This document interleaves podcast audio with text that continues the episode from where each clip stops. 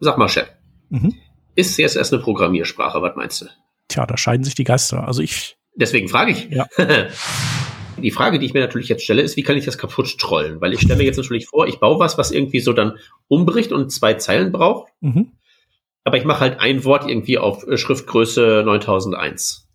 Mhm. Verstehst du, wie ich meine? Ja, also ich glaube, dass du das auf jeden Fall kaputt spielen kannst. Schon toll. Das Textlayout, also wirklich so die älteste Kulturtechnik. Na gut, nicht die älteste, aber auf jeden Fall eine steinalte. Aber du kriegst es halt einfach nicht hin automatisiert. Du, kann, du kannst da den Künstler einfach nicht rausholen, weil zu kompliziert einfach. Diese Revision von Working Draft wird euch präsentiert von Mitwald. Next Level Hosting für deine Projekte. Ihr fragt euch jetzt bestimmt, wie kann sowas Langweiliges wie Hosting Next Level sein? Ganz einfach. Mitwalds hochperformantes Cloud-Hosting ist perfekt abgestimmt auf die Anforderungen von Freelancern und Agenturen. Es gibt zum Beispiel ein smartes Rollensystem für die Zusammenarbeit mit euren Projektpartnern und Mitwald hat mit M-Studio auch eine sehr schöne moderne Verwaltungsoberfläche gebaut, mit der das Arbeiten Spaß macht. Aber jetzt mal unter uns Nerds. Sachen anklicken in einem User Interface? Muss das sein? Nein, muss es nicht. Denn bei Mitwald gibt's die M-Studio CLI. Mit der könnt ihr euer Hosting komplett über die Kommandozeile verwalten und natürlich auch automatisieren. Von Nerds für Nerds bringt euch Mitwald die optimale Developer Experience, wenn es ums Hosting geht. Und deshalb jetzt auf zu mitwald.de slash workingdraft. Egal ob mit Curl oder mit so einem grafischen Browser, schreibt sich auf jeden Fall mittwald.de slash workingdraft. Und alle Infos zu Mitwald findet ihr natürlich auch nochmal in den Shownotes zu dieser Revision. Wir danken Mitwald für die Unterstützung von dieser Revision von Working Draft. Revision 590.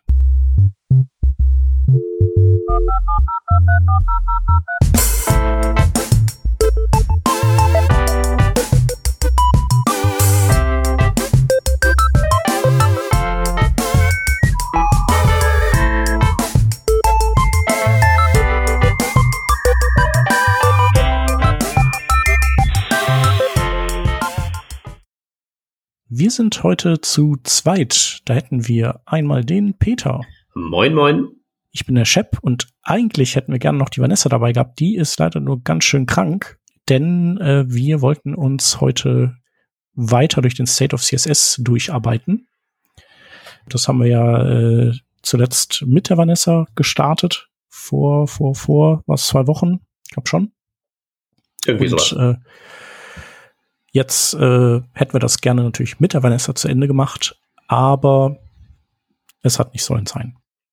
Wir schaffen das aber auch. Was wir vielleicht ein bisschen ausklammern werden, sind so äh, CSS-Frameworks und wahrscheinlich auch CSS in JS-Lösungen, weil unser beider Kompetenz da nicht besonders ausgeprägt ist.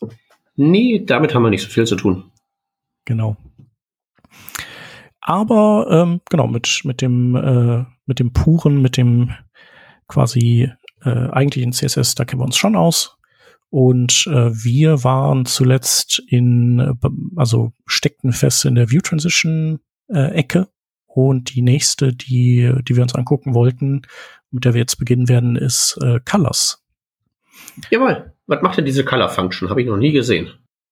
Genau, die Color Function ist im Prinzip, ähm, dadurch, dass du jetzt ja immer mehr äh, Farbräume nutzen kannst, im Prinzip ein generischer Ersatz für so Dinge wie RGB, HSL oder eben früher auch RGBA und HSLA, was ja jetzt mittlerweile in RGB und HSL hineingewandert ist. Also die sind jetzt in der Lage, eben auch einen vierten Parameter entgegenzunehmen hinter einem Slash. Aber damit man eben nicht für jeden Farbraum, den man jetzt einführt, da gibt es ja jetzt einige, gibt es ja ähm, P3, Lab, LCH OK-Lab und OK-LCH, die quasi so nochmal äh, optimierte Varianten sind. Ähm, genau, also es kommt so ein ganzer Haufen neuer Farbräume und da müsste man entsprechende Funktionen ja haben. Und äh, das äh, vermeidet man im Prinzip in dieser Color Function, die als ersten Parameter dann den Farbraum entgegennimmt und dann die Kanalangaben sozusagen. Das heißt, diese ganzen ähm, HSLs und äh, ähnlichen sind dann sozusagen Spezialisierungen von der Color Function. Das ist sozusagen der allgemeinere Unterbau. Ja. Genau. Okay. Jetzt musst du mich mal noch äh, Use Case mäßig davon überzeugen. Warum will ich das haben? Also weil so den Pitch von HSL, mhm. den kann ich noch nachvollziehen im Vergleich zu RGB, weil RGB ist Computersprech, HSL ist mehr so Menschensprech und da kann man halt so eine Anweisung, die mach mal irgendwie ein bisschen heller. Auch in einer Welt, in der das nicht in jeder IDE eingebaut ist, dass da sofort ein Farbpicker hochkommt, aber dann kann man mhm. das tatsächlich mal eben so äh, tweaken. Ja. Wofür brauche ich den ganzen Rest? RGB und HSL arbeiten auf äh, oder sind einfach nur verschiedene Repräsentationen des äh, gleichen Farbraums. Das eine ist, äh, ist eher so würfelförmig, das andere mehr wie so ein Zylinder. Aber ein Farbraum ist jetzt was genau? Äh, ein Farbraum ist, ähm, ist äh, sozusagen die Menge Farben, die beschrieben werden können mit oder die, in diesem Farbraum sozusagen beschrieben werden können. Und RGB ist im Prinzip eine Art, diese Farben zu picken aus diesem Farbraum und äh, HSL ist eine andere. Ähm, das, ist, das ist irgendwie so ein geometrisches, mathematisches Ding, ne? Ja, genau. Mhm. Und wo man das merken kann, ist, wenn man zum Beispiel ein Linear Gradient äh, macht und man ähm, macht den gleichen Gradient oder es gibt bestimmte Gradienten, die, wenn du sie in RGB-Farben angibst, hässlich aussehen und wenn du sie in HSL angibst, dann sehen sie besser aus, weil auch der Weg zwischen den beiden Farben dann im Prinzip in dieser äh, räumlichen Repräsentation berechnet wird, die du da gewählt hast. Und, okay, und je nach äh, Repräsentation hat man da sozusagen dann mathematisch mehr Abstufungen zum Beispiel. Zum Beispiel, genau, oder was man ja auch oft kennt aus den Colorpickern, ist, dass die gesättigten Farben an den Rändern sind und in der Mitte hast du dann äh, weiß oder das mhm. ungesättigste sozusagen. Ähm, und äh, stell dir vor, du würdest eine gerade Linie ziehen äh, von der einen Ecke zur gegenüberliegenden Ecke, weil du diese von den, der einen Farbe zur anderen äh, weich überblenden willst. Dann, äh, wenn du im mhm. falschen Farbraum bist, geht halt quasi deine Überblendung durch diesen ungesättigten Bereich durch. Dann ist also dein, dein Linear Gradient in der Mitte sieht halt einfach nur total hässlich aus. Ah, ja, ja, okay, stimmt, das macht extrem viel Sinn. Genau, und das, das ist da der Unterschied. Und dann gibt's äh, gibt's eben neue Farbräume, die mehr Farben können, also sozusagen, äh, ja, das nennen die halt White Garment oder vielleicht auch High Dynamic Range, ähm, wobei das manchmal ja auch Bezug nimmt einfach nur auf die Helligkeit, die, die möglich, die ab, abbildbar ist. Genau, und innerhalb dieser neuen Farbräume, die halt noch sattere Farben darstellen können, sofern man entsprechende Hardware auch hat, die das kann, da kann man dann auch so äh, analoge Farbräume oder Repräsentationen nutzen, wie RGB und HSL es sind. Mhm. Genau, und ich glaube, Lab oder OK Lab sind, äh, sind im Prinzip sowas wie RGB und LCH und OK LCH, die sind äh, analog zu HSL. Also leichter für uns Menschen eben zum Beispiel Farbtöne äh, zu entsättigen oder satter zu machen oder eben die Helligkeit zu regeln. Mhm. Okay, verstehe. Mit dem Wissen, das ich jetzt habe nach dieser, nach, nach deiner Erklärung, wie, wie bringe ich das jetzt sozusagen auf die Straße? Also wie wende ich das an? Ich mache irgendwie ein Gradient und der sieht doof aus und dann probiere ich Farbräume durch, bis es gut aussieht? Oder wie würdest du sozusagen, mm. also was machst du mit dem ganzen Zeug, das wir jetzt da haben, offenbar? Ja, naja, was du halt erstmal machen kannst, ist, dass du, dass du auf die neuen Farbräume umsteigst, um vielleicht äh, Farben zum einen noch knackiger zu bekommen. Und es gibt auch so Farben, die in RGB zum Beispiel einfach ähm, nicht gut genug abgebildet werden können. Ich äh, glaube, grün ist so, ein, so eine Farbe. Das heißt also, die, hm. also RGB hat halt einfach wenig Bit für, fürs Grün und darum sieht Grün eigentlich immer nicht so cool aus wie die anderen Farben. Und das kannst du eben verbessern, wenn du einen White Gamut Farbraum nimmst, der eben einfach ja. mehr, mehr Luft hat, um Farben zu repräsentieren. Okay. Genau. Und was die Linear Gradients angeht, da springen wir einfach mal zu dem äh, zu dem letzten Eintrag, den wir hier bei Color haben. Das ist nämlich Interpolation Color Spaces. Und da kannst mhm. du äh, dediziert sagen, in welchem Farbraum der Browser arbeiten soll, um zwischen zwei Farbtönen zu interpolieren. Und äh, genau, da können die Farben dann, das könnten zwei RGB-Farben sein, aber du kannst halt sagen, aber zum Interpolieren dieser zwei RGB-Farben, da nimmst du jetzt bitte äh, OK LCH zum Beispiel. Ah, okay, also ich äh, sage, ich, ich gebe immer noch in irgendwie meinem RGB oder so sozusagen die äh, Color Stops an, mhm. aber sag ihm zum Interpolieren nimmst du was anderes? Ja, genau. Oder okay. es gibt, äh, gibt auch so die Möglichkeit, äh, ich glaube hier bei ähm, bei Relative Colors müsste es so sein, das ist auch hier so ein Punkt. Also du hast äh, Funktionen, ich weiß nicht mehr genau, welche das sind, aber wo du quasi zwei Farben auch tatsächlich mischen kannst oder Komponenten von zwei Farben miteinander mischen kannst und da, um quasi eine neue Farbe zu erzeugen und da würdest du das dann, könntest du das auch benutzen. Mhm. Und vielleicht noch ein Aspekt zu diesen äh, Lab- und LCH-Farben. Die sind nicht nur, also die können nicht nur mehr Farben abbilden, die sind auch äh, so ein bisschen wie MP3 nach dem, nach dem äh, MP3 ist ja so quasi wie du, wie du hörst, modelliert. Also die komprimieren halt die Sachen weg, die dann die dein Ohr sowieso nicht mitbekommt und erhalten eben bewusst die, die du sofort sehen würdest, auch wie, wie JPEG ja auch. Also da ist es ja so, dass man quasi Helligkeit äh, oder Kontrast, äh, das, das ist das, was dein Auge am besten sehen kann. Und bei den Farben, da kann man so ein bisschen fuschen, da kann man irgendwie nur jeden zweiten Pixel einfärben, korrekt. Und das kriegst du dann aber nicht mit, weil mit dem, mit deinem Schwarz-Weiß-Bild zusammen ergibt das für dich irgendwie ein schlüssiges Ganzes. Und diese neuen äh, Farbräume, die sind äh, auch so ein bisschen nach unserem Sehverhalten oder nach unseren Augen modelliert. Nämlich so, dass wenn du äh, ein Blau und ein Rot und ein vielleicht ein Gelb nebeneinander hättest, die beide den gleichen äh, Brightness-Wert hätten in, äh, also wo du quasi den gleichen Brightness-Wert gesetzt hättest in deiner Programmierung, dann wären die tatsächlich auch dein Eindruck dieser Farben wäre so, dass sie alle ungefähr gleich hell sind. Und das ist ja bei RGB und äh, HSL eben nicht der Fall. Nee, soll nicht. Genau, gibt es einfach Farben, die sich, die irgendwie immer sehr hell wirken und andere, die tendenziell eher immer ein bisschen dunkel wirken. Hm. Ja. Okay. Auf jeden Fall cool. Ähm, nutzen würde ich's, ich würde gerne mal damit rumspielen. Problem ist, ich habe einfach äh, keine Hardware, die das darstellt. Ähm, ich, hab, ich müsste mir einen neuen Monitor holen, der das könnte. Also, wobei, was ich halt nutzen kann, ist natürlich so äh, Interpolation Color Spaces, sowas. Äh, das ich, ich wollte es gerade sagen, also weil ich meine, ähm, so, ich habe einen Artikel hier ausgegraben von ähm, CSS Tricks, wo ähm, auch erklärt wird, so die Gray Dead Zone von den Gradients, was ja das ist, was du vorhin erzählt hattest, mhm. ähm, wo die Gradient-Linie dadurch geht, wo halt doof aussieht. Und ich meine, davon könnte man ja schon profitieren, indem man einfach eine andere Geometrie wählt. Ja, das stimmt. Ja. Genau. Und okay, weil das beantwortet nämlich halt auch die Frage, ob man da wirklich was von hat oder ob das wirklich nur die Leute mit den fancysten aller Devices, mhm. ähm, die, die da was von haben und das scheint ja nicht der Fall zu sein. Ja.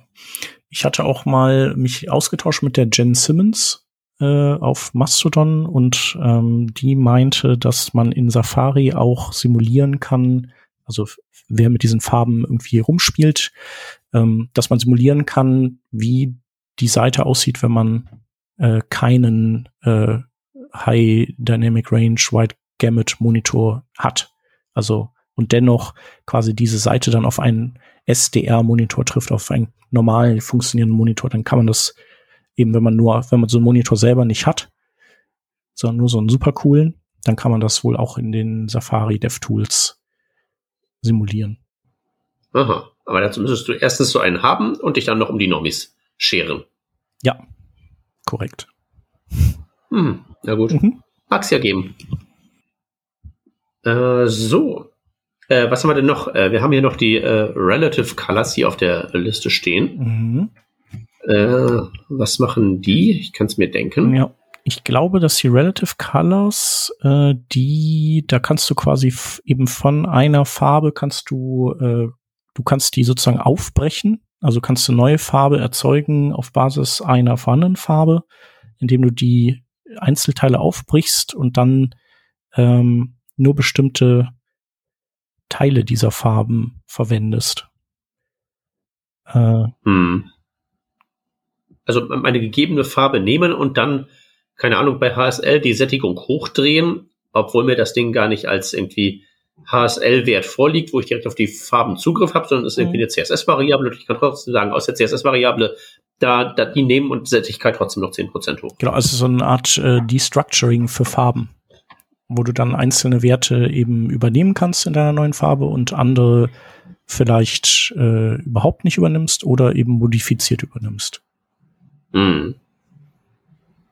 Genau, auch ziemlich praktisch, ähm, wenn man irgendwie so ein äh, ja, so Color Swatches für sein Designsystem bauen möchte oder vielleicht irgendwie so das, was man in äh, SCSS mit diesem Transparent Highs benutzt. Also wo man, wo man bestimmte Farben nimmt und dann äh, transparente Versionen von denen ableitet. Hm. Genau. Ja, das macht schon äh, Sinn, dass es das gibt. Sag mal, Chef. Mhm. Ja, ist CSS eine Programmiersprache? Was meinst du? Nein. Natürlich nicht, Peter. Nein. Tja, da scheiden sich die Geister. Also ich. Äh, Deswegen frage ich. Ja. genau, also irgend, irgendeinen Test gab es letztens, äh, der irgendwie bewiesen hat, dass CSS doch eine Programmiersprache ist. Ähm, Wie kann man das denn beweisen? Ich weiß es auch nicht mehr. Weiß ich nicht. Kann man, kann man Turing-Test complete irgendwie mit CSS machen? Weiß ich nicht.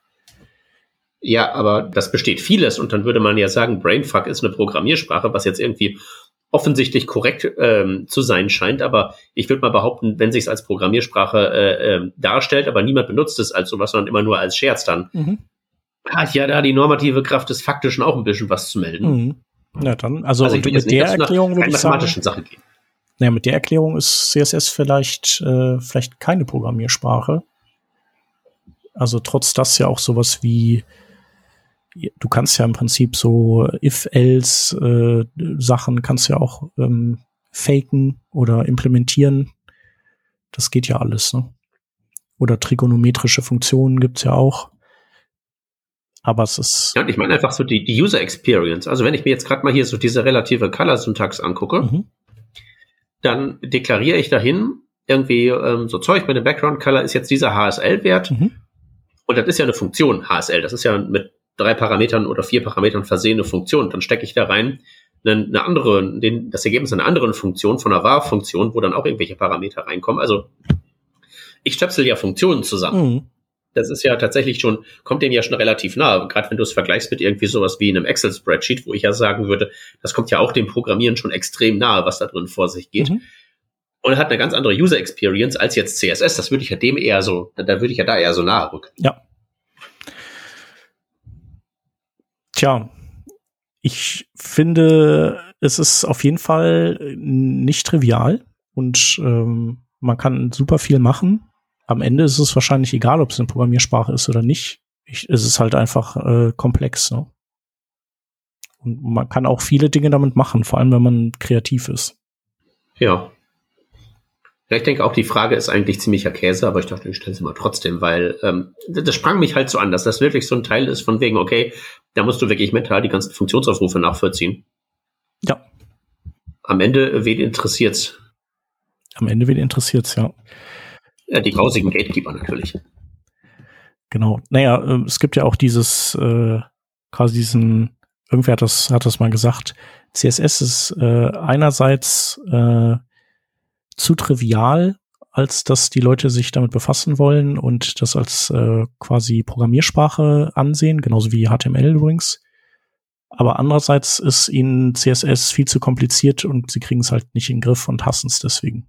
Also es ist so beides gleichzeitig. Es ist irgendwie, es ist keine richtige Programmiersprache und darum äh, irgendwie nichts Vernünftiges. Und andererseits ist es aber zu kompliziert und darum auch nichts Vernünftiges. Ja. Äh, mein Gegenbeispiel wären so diverse äh, PHP-Jockeys in wirklich äh, Läden, die ich so gesehen habe. Also PHP ist ja mittlerweile wirklich eine sehr, sehr schöne Programmiersprache. Da bin ich ja der Erste, der das sagt, nachdem ich ja letztens, wie gesagt, auf Laravel getreten bin und so dachte, ah, guck mal, mhm. ich schreibe drei Zeilen, dann habe ich eine Web-App, ist ja super. Aber ich meine, manche, manche sagen ja, betreiben ja wirklich den grausigsten Code in, in Anführungszeichen richtigen Programmiersprachen. Mhm. Ja, geht schon. Äh, ja, aber trotzdem, ich meine, das, das kann es ja irgendwie nicht sein. Also, dass die das als nicht, äh, nicht richtig verstehen. Also ich glaube, ich glaube, das erklärt das nicht ausreichend. Also vor allen Dingen, dass CSS nicht trivial ist, ist ja einfach jedem offensichtlich, der einfach nur in seiner IDE mal einen Buchstaben drückt und dann kommt die Autocompletion. Also du siehst ja, dass das nicht trivial ist, dass das nicht simpel sein kann. Mhm. Ja, ich glaube, es sind ja auch mittlerweile irgendwie 500 Eigenschaften, äh, die man, die man irgendwie im Kopf halten muss oder könnte. Das ist wahrscheinlich wesentlich mehr. Also ich habe, als ich letztes Mal gezählt habe, und das ist Jahre her, war es wahrscheinlich auch schon was so in der Richtung. Aber es sind ja Eigenschaften und du hast noch Add Property und Selektoren und Media Queries und was nicht alles. Mhm. Also Eigenschaften ist ja auch sehr fragwürdige Metrik. Ja. ja, eben, genau. Ja, Farbräume, also das Ganze, was sozusagen da, da, da so, da so mit dazugehört. Ja. ja. Also, keine Ahnung, was das ist. Ich glaube irgendwie, dass es immer noch, dass das sind einfach vor allen Dingen irgendwelche Typen, die meinen, dieses ganze Grafikzeug ist irgendwie ein weibischer Schrott und damit habe ich mich nicht zu befassen. Das ist meine Theorie, warum das keiner für voll nimmt. Mhm. Naja, ist halt äh, auch, äh, also wenn man was schlecht redet, dann ähm, besteht eben ja auch keine Notwendigkeit, sich damit beschäftigen zu müssen. Ne? Das ist natürlich auch der, der Vorteil davon. Also wenn du sagst sowas wie, keine Ahnung, früher so, ah, Flash ist scheiße. Und deswegen werde ich das auch nie lernen. So. Und damit, mit dieser Entscheidung kann ich gut leben, weil Flash ja scheiße ist. Aber vielleicht war Flash ja auch so an, in bestimmten Belangen nicht so schlecht. Also vielleicht ist das genauso ein, ein Werkzeug im Baukasten gewesen früher, also jetzt ja nicht mehr, weil wird ja nirgendwo mehr unterstützt, wie SVG oder MathML oder keine Ahnung was, JavaScript. Mhm. Ja, ich glaube, bei Flash hast du noch mehr so einen kollabierenden Faktor dabei, weil das ist ja auch, äh, Flash würde ich ja eher als Hydra bezeichnen, weil es ist ja eine, einerseits der Output, der am Ende in der Webseite eingebunden ist, aber ja auch die ganze Authoring-Experience mit irgendwie dem eigenen ECMAScript-Dialekt und dem ganzen ähm, Tooling da drumherum. Weil das ist ja generell das, was, wenn ich so äh, mich so durch die Kommentare im Internet lese, das ist ja das, was die Leute vermissen vor allen Dingen. Mhm. Dass du ja so relativ niederschwellig für Leute halt auch die Möglichkeit hast, so Sachen wie ein Flash-Game oder einfach mal ein lustiges Filmchen oder so zusammenzuklicken, räudig zusammenzuskripten. Das kannst du ja heute kaum noch machen. Also theoretisch könntest du mit JavaScript und CSS ein paar Diffs durch die Gegend fliegen lassen, aber das kommt dem ja von der Einfachheit her einfach mhm. nicht im Ansatz so nah. Naja, du hast ja auch immer noch, also es gibt ja Flash immer noch als Authoring-Werkzeug und da kommt ja jetzt raus äh, SVG oder Canvas wahlweise. Ich glaube HTML mhm. nicht. Ähm, aber also der Output oder die Darreichungsform ist, hat sich einfach verändert. Ähm, ja. Ich glaube, das waren halt einfach so die so bestimmte Unzulänglichkeiten von von Flash, wie äh, es ist eben vielleicht nicht accessible aus verschiedenen Gründen. Ähm, aber man hätte ja auch hin. Sind Webseiten auch nicht. Ja, kommen. genau. Also man hätte, man kann ja auch hingehen und sagen, okay, dann bin ich halt die Person, die Flash lernt und äh, das mal irgendwie richtig macht und allen zeigt, äh, wie man das machen muss. Ich mache mal schöne Tutorials oder so. Aber das, das haben halt die wenigsten gemacht, äh, weil es eben auch einfacher ist, einfach das vom Fleck weg zu verdammen sozusagen und auch jeden Anlass zu nehmen, sowas wie, oh cool, das ist wieder eine Sicherheitslücke in Flash, ha, ha, ha, das ist total mies, Flash ist total doof gut, dass ich das nicht lerne. Ja, und gut, dass mein Webbrowser keine Sicherheitslücken hat. Niemals. Naja, genau. Ja, damals in der Zeit mhm. noch mit IE. Genau. Also, ich glaube, dass das so, dass das möglicherweise so ähnlich gelagerte Ursachen hat, dass man einfach sich das argumentativ so zurechtlegt, um eben kein schlechtes Gewissen zu haben oder irgendwie keinen Druck zu verspüren, das lernen zu müssen. Und, ja. ja. Nee, du kommst ja auch relativ weit, wenn du es nicht weißt. Weil du kannst ja immer noch den Selektor länger machen und einen Important hinten dran klatschen. Mhm. Es funktioniert ja auch für gewisse Werte von funktionieren. Ja. Aber ich meine, wie, wie repariert man das? Weil wenn du mich jetzt fragst, was das größte Problem an CSS ist, dann würde ich sagen, die größten Probleme sitzen vor den Monitoren. Mhm. Aber das. Und nicht, dass da irgendwelche Features fehlen. Nee, aber ist das nicht vielleicht bei, bei allen äh, Programmierumgebungen vielleicht ähnlich gelagert? Weiß nicht. Äh, die Frage ist ja immer, ob es ein Problembewusstsein gibt. Also mhm. mir, noch nie ist irgendwer zu mir gekommen und hat gesagt, äh, Hilfe, Hilfe, meine Codebase ist außer Kontrolle, rette uns mal, erklär wer. Mhm. Mm, und hat damit CSS gemeint. Die kommen ja. immer zu mir, also ob, ob, obwohl mich ja einige da draußen immer noch für jemanden halten, der CSS, ne? also manchmal fragen sich mich die Leute auch irgendwie noch so, na hier, wie heißt denn das, XSLT und so Zeug, wo ich keine Ahnung von habe, aber das mhm. weiß man ja nicht. Ja. Es müsste ja einfach durch Zufall schon mal jemand kommen und irgendwie sagen, hilf uns mal mit CSS, die sagen immer, unser JavaScript ist im Eimer. Dann denke ich so, okay, es ist ein bisschen altbacken, aber das ist doch völlig in Ordnung. Was ist denn eigentlich mit der Index CSS? Oh mein Gott. Ja, ja, ja, genau. Ähm, ja, das ist irgendwie, da verortet man halt Probleme nicht. Ne? Das ist ja auch, das, äh, ich weiß auch nicht, ob man das, vielleicht liegt es auch daran, dass Probleme, die man da drin hat, also zum einen nicht so offenbar werden und man ja auch so leichter äh, eine Strategie findet, die nämlich lautet, ich hänge alles unten weiter dran und äh, mache einfach immer, schlag immer mit einer dickeren Spezifitätskeule drauf. Da lernt man zu leben damit. Auf die Art und Weise. Und man weiß, vielleicht in zehn Jahren machen wir einen Relaunch und dann, dann müssen wir uns auch mal um das Thema CSS nochmal kümmern und vielleicht kriegen wir es dann ja hin. Also ich glaube nicht, dass das ähm, das Problem beschreibt so richtig. Weil das scheint mir ja mehr sowas von zu sein wie, eine bessere Welt ist ja gar nicht vorstellbar als eine, ich hänge hinten was dran und mache einen Important hinter. Mhm. Die Annahme scheint ja zu sein, das ist der Zustand, wie er sein soll. Während, meine Java, meine Java-Klasse ist irgendwie, irgendwie leicht suboptimal, sag uns mal, wie man die besser machen kann. Da sind, da, da ist man ja immer auf der Suche nach einer besseren Lösung und dem besseren Tool und dem besseren Ansatz und nimmt man jetzt dieses, jenes, solches Paradigma. Mhm. Und die einzigen Sachen, die, die, die jetzt so bei CSS tatsächlich irgendwie so ein bisschen so äh, äh, Traktion bekommen, also da, da ist irgendwie so Mindshare und der sagte, das ist gut. Das sind in meinen Augen immer so Dinge, die würde ich jetzt mehr so als so CSS-Vermeidung, so Tailwind CSS-mäßig mhm. einordnen. Mhm. Also, weil, ne, das kann man jetzt überschreiten, ob das jetzt CSS ist oder nicht, aber der, der, der das wichtigste Feature, da scheint mir ja vielen zu sein, ich muss halt nicht eine CSS-Datei aufmachen, sondern ich komponiere mir das halt auf eine andere Art und Weise zusammen und bin damit happy. Ja, du musst so. halt auch keine Spezifitätskriege führen. Und, und du weißt auch, was auch ein großer Vorteil von Tailwind ist, du, du weißt, dass das, was du gerade an Styling hinzufügst, eben, äh, dass du da mit dem Hintern nicht woanders Komponenten einreißt. Ne? Da fehlt es auch einfach so ein bisschen, also äh, es gibt ja Tools, um auch äh, Layout zu testen und ihr habt ja auch mal so an, an einem Projekt gearbeitet, wo ihr das machen wolltet. Aber es ist halt alles irgendwie nicht so leicht wie vielleicht Unit-Tests schreiben oder so. Das ist richtig. Aber normalerweise würde ich sagen, das ist doch genau das Ding, wo der gemeine Nerd sagt, ah, eine elendige Herausforderung ähm, angesichts maximaler, äh, maximaler Gegenwehr.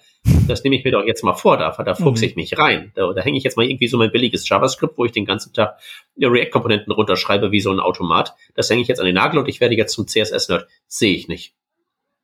Nee.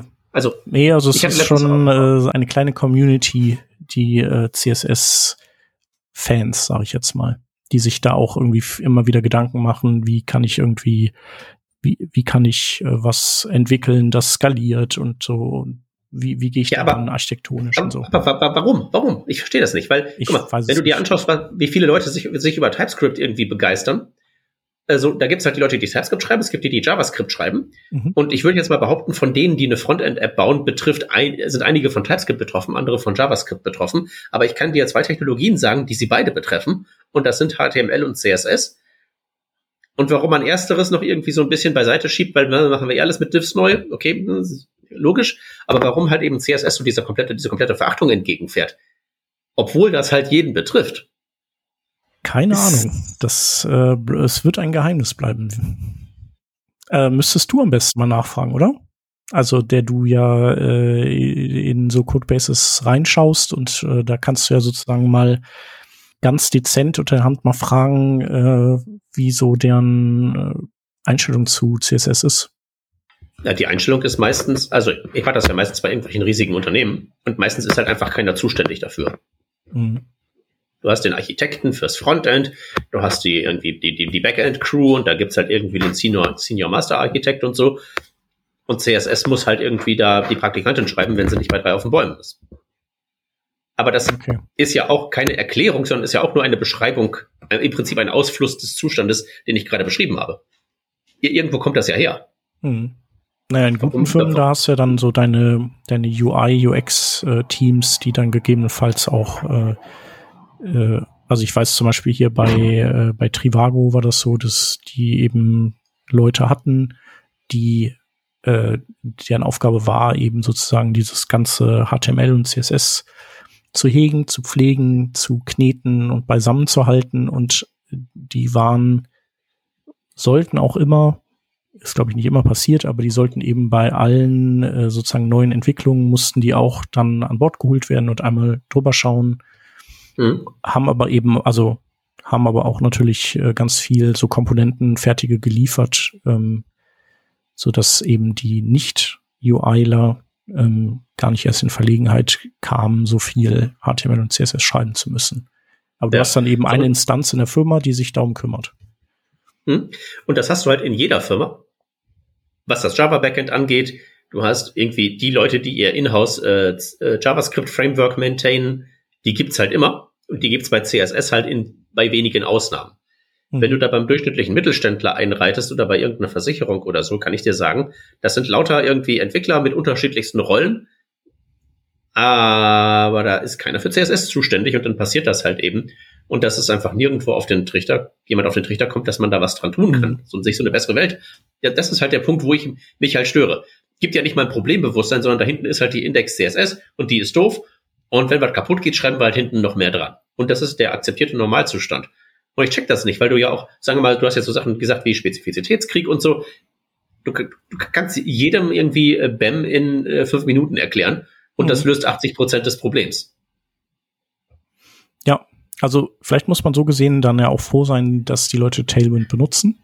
Also, ähm, weil, also auch wenn man BAM relativ leicht erklären kann, finde ich, dass das oft auch gar nicht so, äh, also so gut eingesetzt wird. Also oder korrekt. Mhm. Also es sind immer so BAM-Ansätze und dann oh shit, jetzt ist aber hier an der Stelle wieder, das war jetzt wieder nicht so gut. Mhm. Da habt ihr wieder Elementselektoren benutzt oder was weiß ich was. Ja, okay, aber guck mal, BAM ist jetzt sozusagen im Vergleich zu, du musst jetzt deinen ganzen Code nicht aus irgendwie äh, einer einzigen großen Weilschleife mit Go-Tos machen, sondern eine strukturiertere Welt ist vorstellbar, indem du halt irgendwie if, else und Funktionen baust. Das ist so meine Analogie, CSS Append Only versus BAM, dass man einfach nur mhm. so sieht, aha, guck mal, äh, da geht was, und dann kann man ja darauf aufbauen. Ja, könnte man machen. Ne? Und das, das, das checke ich halt nicht. In ihren, in ihren grausigsten, einfach irgendwie passierten DSLs sehen die Entwicklerinnen und Entwickler immer noch die Möglichkeit, das kann besser sein. Und wenn ich Zeit hätte, wüsste ich, wie ich es machen würde. Mhm. Und da hinten ist die Index CSS, da hänge ich halt manchmal was hinten dran. Das ist, was mich irritiert. Keine Ahnung. Ja. Vielleicht haben unsere Hörerinnen und Hörer da auch äh, Meinungen zu.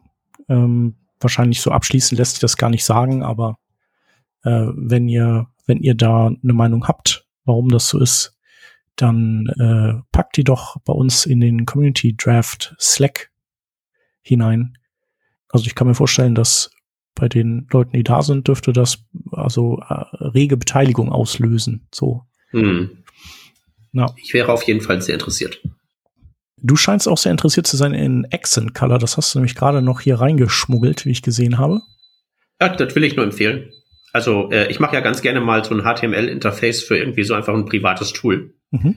Und wenn man einfach nur will, dass es ein bisschen weniger augenkrebsig aussieht, ist so eine Accent Color, die man vergibt, einfach schon ganz nett. Willst du noch mal kurz sagen, also, was die macht? Oder dieses eine Property, ne?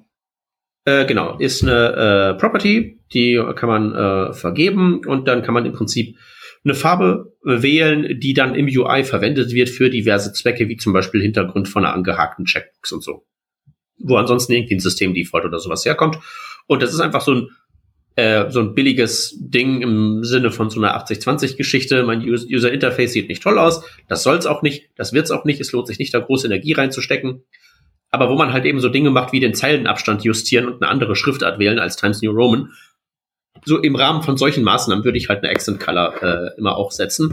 Ist einfach ein sehr billiges, nicht störendes Werkzeug, um es halt gleich ein bisschen netter zu machen.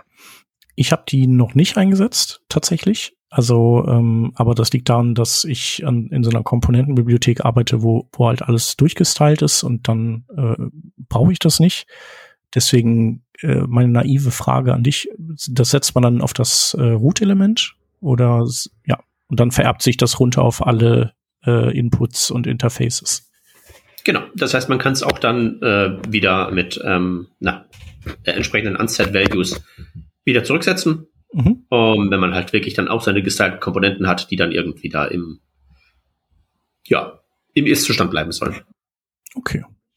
Ja, ja, cool. Ja, vielleicht muss ich, kann ich es auch noch mal irgendwo einsetzen. Also laut der Umfrage kennen das nicht viele. Ja, komisch. Also das war ja schon so, haben sich schon viele damals darüber gefreut, als es kam.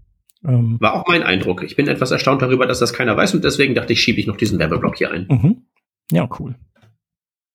Genau, dann sind wir mit den, mit den Colors äh, durch ähm, und äh, hätten als nächstes Chapter Interaction oder Interactions. Und ähm, genau, das ist halt im Grunde, im Grunde ist das alles Scroll-Krempel, den wir uns hier rausgefischt haben. Hm. Scroll-Snapping ist jetzt hier der erste Punkt. Finde ich großartig. Benutze ich überall da musst du mir das erklären, weil ich habe es noch nie benutzt. Ich habe ich gehöre hier in die Kategorie 28 Prozent. Ich habe eine Ahnung, was es ist, aber benutzt habe ich es noch nicht. Shep, erklär. Okay. Ähm, genau, also das, das gibt's schon äh, ziemlich lange, das Feature. Das äh, eingeführt hat das der IE10 damals. Äh, das war ja hier so im Zuge dessen, dass du für Windows, äh, für dieses Metro UI konntest du dann ja auch mit Webtechnologien Interfaces bauen. Und dann brauchten die eben einfach so bestimmte äh, Styling-Primitive, ähm, wie zum Beispiel Grid und Flex und so. Das haben die damals alles schon äh, quasi geschippt und eben auch Scroll Snapping. Und da geht es im Prinzip darum, dass du wenn du ein, äh, vielleicht einen Scroller hast äh, mit äh, darin irgendwie Bildern, äh, die nebeneinander sind. Also sagen wir mal, das ist eine UL mit die, äh, die auf Display Flex gesetzt ist, ohne Wrapping. Dann reihen sich ja die ganzen äh, Bilder so in, in horizontal aneinander und dann kannst du eben das UL äh, in der Breite begrenzen, scrollbar machen und kannst dann Scroll Snapping sowohl auf den Container aktivieren als auch auf den einzelnen Bildern. Und dann sagst du, ähm, die, der Scroller soll quasi snappen äh, oder in den Scroller soll immer eingeschnappt werden. Wahlweise, wenn ein Snap äh, Target, was jetzt zum Beispiel ein Bild wäre, nah an der Kante ist und nur dann oder äh, mandatory, also dass quasi immer irgendwas geschnappt, eingeschnappt werden muss. Ähm, und genau den Bildern, denen gibst du wiederum den Gegenpart, da sagst du, du schnappst und wenn du irgend, wenn du in deinem Eltern, also in dem Scroll Snap Container einschnappst, schnappst du jetzt quasi an der äh, am Start, also an der linken Kante oder an der rechten Kante ein oder in der Mitte.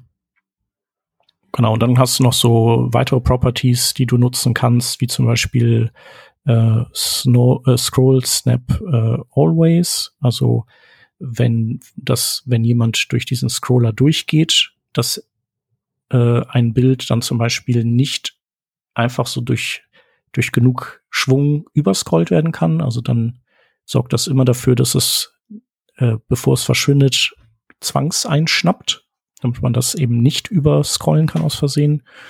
Und äh, dann gibt's noch so Dinge, die da auch reinspielen. Das ist äh, Scroll Margin und Scroll Padding, die, ähm, die diese Einschnapppunkte sozusagen ein bisschen verschieben. Analog dazu, wie man eben Margin und Padding auch so kennt im Layout. Mhm. Es gibt hier bei MDN eine sehr schöne interaktive Demo, wo man so die diversen Features auch aktivieren kann mit Checkboxen und ähm, Slidern und ähnlichem. Aber ja, ich kann verstehen, dass das eine gute, dass das ein sehr gutes Feature ist, weil das mit JavaScript nachzubauen ist wahrscheinlich einfach nur die pure Hölle.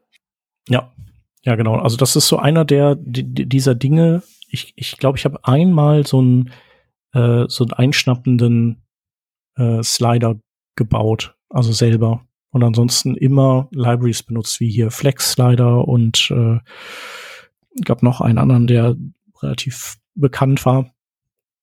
Genau, aber die hatten natürlich auch alle so ein bisschen ein Problem, wenn die einmal gesetupt waren und du hast vielleicht, äh, du hast einen responsiven Breakpoint gehabt ähm, auf einem Mobilgerät, wenn du das gekippt hast, also von äh, Portrait auf Landscape oder so und dann dann wolltest du vielleicht äh, auf Landscape zwei Elemente im Slider sehen können gleichzeitig und im anderen Modus nur eins. Da musstest du bei Orientation Change bei den JavaScript-Lösungen eben immer den Slider einmal wieder destroyen und dann wieder neu initialisieren, weil die, weil die einfach dann nicht ähm, responsiv waren. Das ist halt, wenn du das nur mit CSS machst, dann ist es halt, äh, dann ist es responsive äh, out of the box sozusagen, mhm. weil du hier das ja an Media Queries koppeln kannst.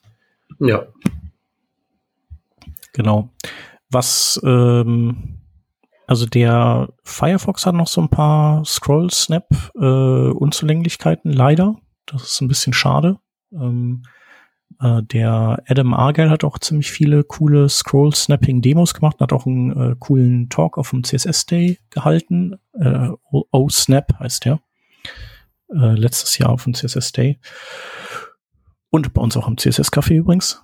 Genau, der, ein paar von diesen Demos funktionieren halt im Firefox nicht. Zum Beispiel ähm, was du mit Scroll Snapping auch cool machen kannst, ist ähm, dieses, äh, dieser Gummiband-Effekt, dass äh, wenn du äh, wenn du quasi beim ersten Element schon angekommen bist und du versuchst es trotzdem noch mal weiter zu scrollen, dann äh, also dann kannst du Before und Afters äh, Pseudo-Elemente noch in diesen Slider mit reinsetzen, die die nicht snappen.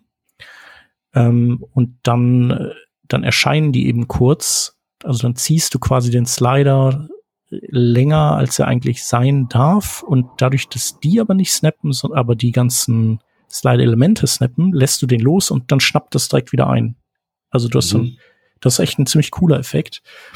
Ähm, und der Firefox, der hat zum Beispiel den Fehler oder den Bug, dass wenn du eine Seite lädst und du hast so ein Setup, dann ähm, startet der nicht auf dem ersten gesnappbaren Element, sondern er startet quasi ganz links und dann merkt er, oh, ganz links geht ja nicht, ich muss ja snappen auf das erste, also nicht auf das äh, Before, sondern auf das erste echte Element und dann macht er dann, dann zieht er, dann scrollen die schnell äh, quasi an die richtige Stelle und das sieht halt, also es sieht gewöhnungsbedürftig aus. Es, man könnte sagen, es sieht cool aus, aber es wäre noch cooler, wenn man das eben, äh, wenn man da, wenn man das selber in der Hand hätte. Wäre. Ja, genau. Hm.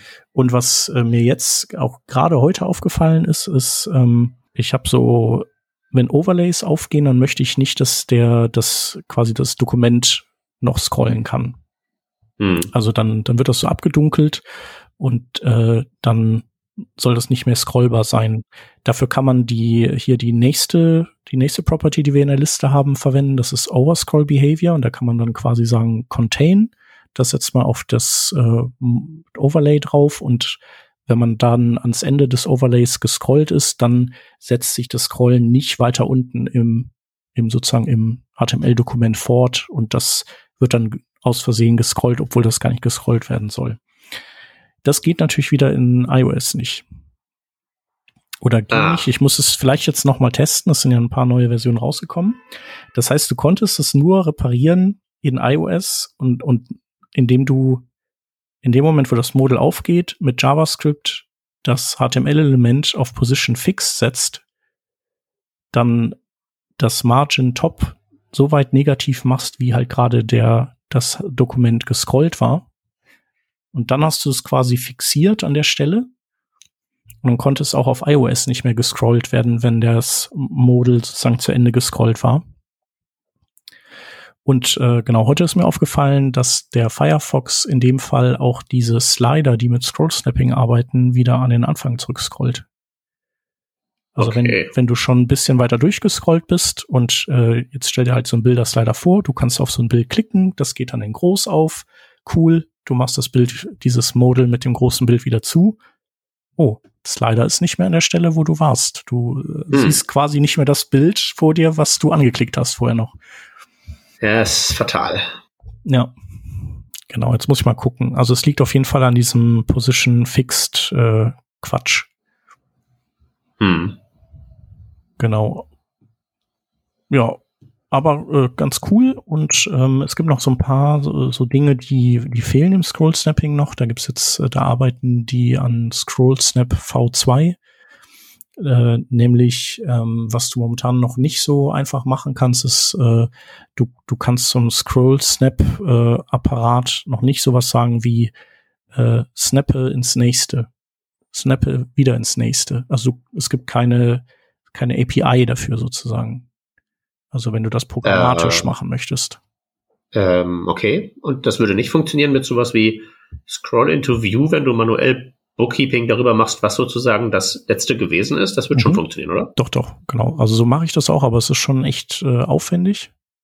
Also ich nutze dann einen Intersection Observer, der guckt halt, äh, welche meiner äh, Elemente sind gerade quasi visible und dann gucke ich halt, okay, in welche Richtung klickt äh, die Benutzerin oder der Benutzer und dann so hole ich mir quasi das nächstbeste, was eben keine volle Visibility hat und dann äh, mache ich das eben mit Scroll Interview. Ja, okay. Das ist ja noch besser als das, was ich gerade vorgeschlagen habe, weil dann machst du ja tatsächlich keine Buchhaltung, sondern guckst halt per Intersection Observer, was ist denn äh, so, wenn jetzt sozusagen zum nächsten gegangen werden muss, was ist denn der Ist-Zustand? Ja, genau. Hm. Aber es wäre halt schön, wenn es dafür eine Schnittstelle gäbe und auch wenn es äh, Events gäbe, wenn das gerade snappt. Das wäre auch cool, weil ähm, Du könntest natürlich mit irgendwie dem Scroll-Event arbeiten und dann sagen, okay, wenn das eben dann nicht mehr da ist, dann ist es wahrscheinlich gesnappt. Aber das funktioniert halt auch nicht so richtig cool.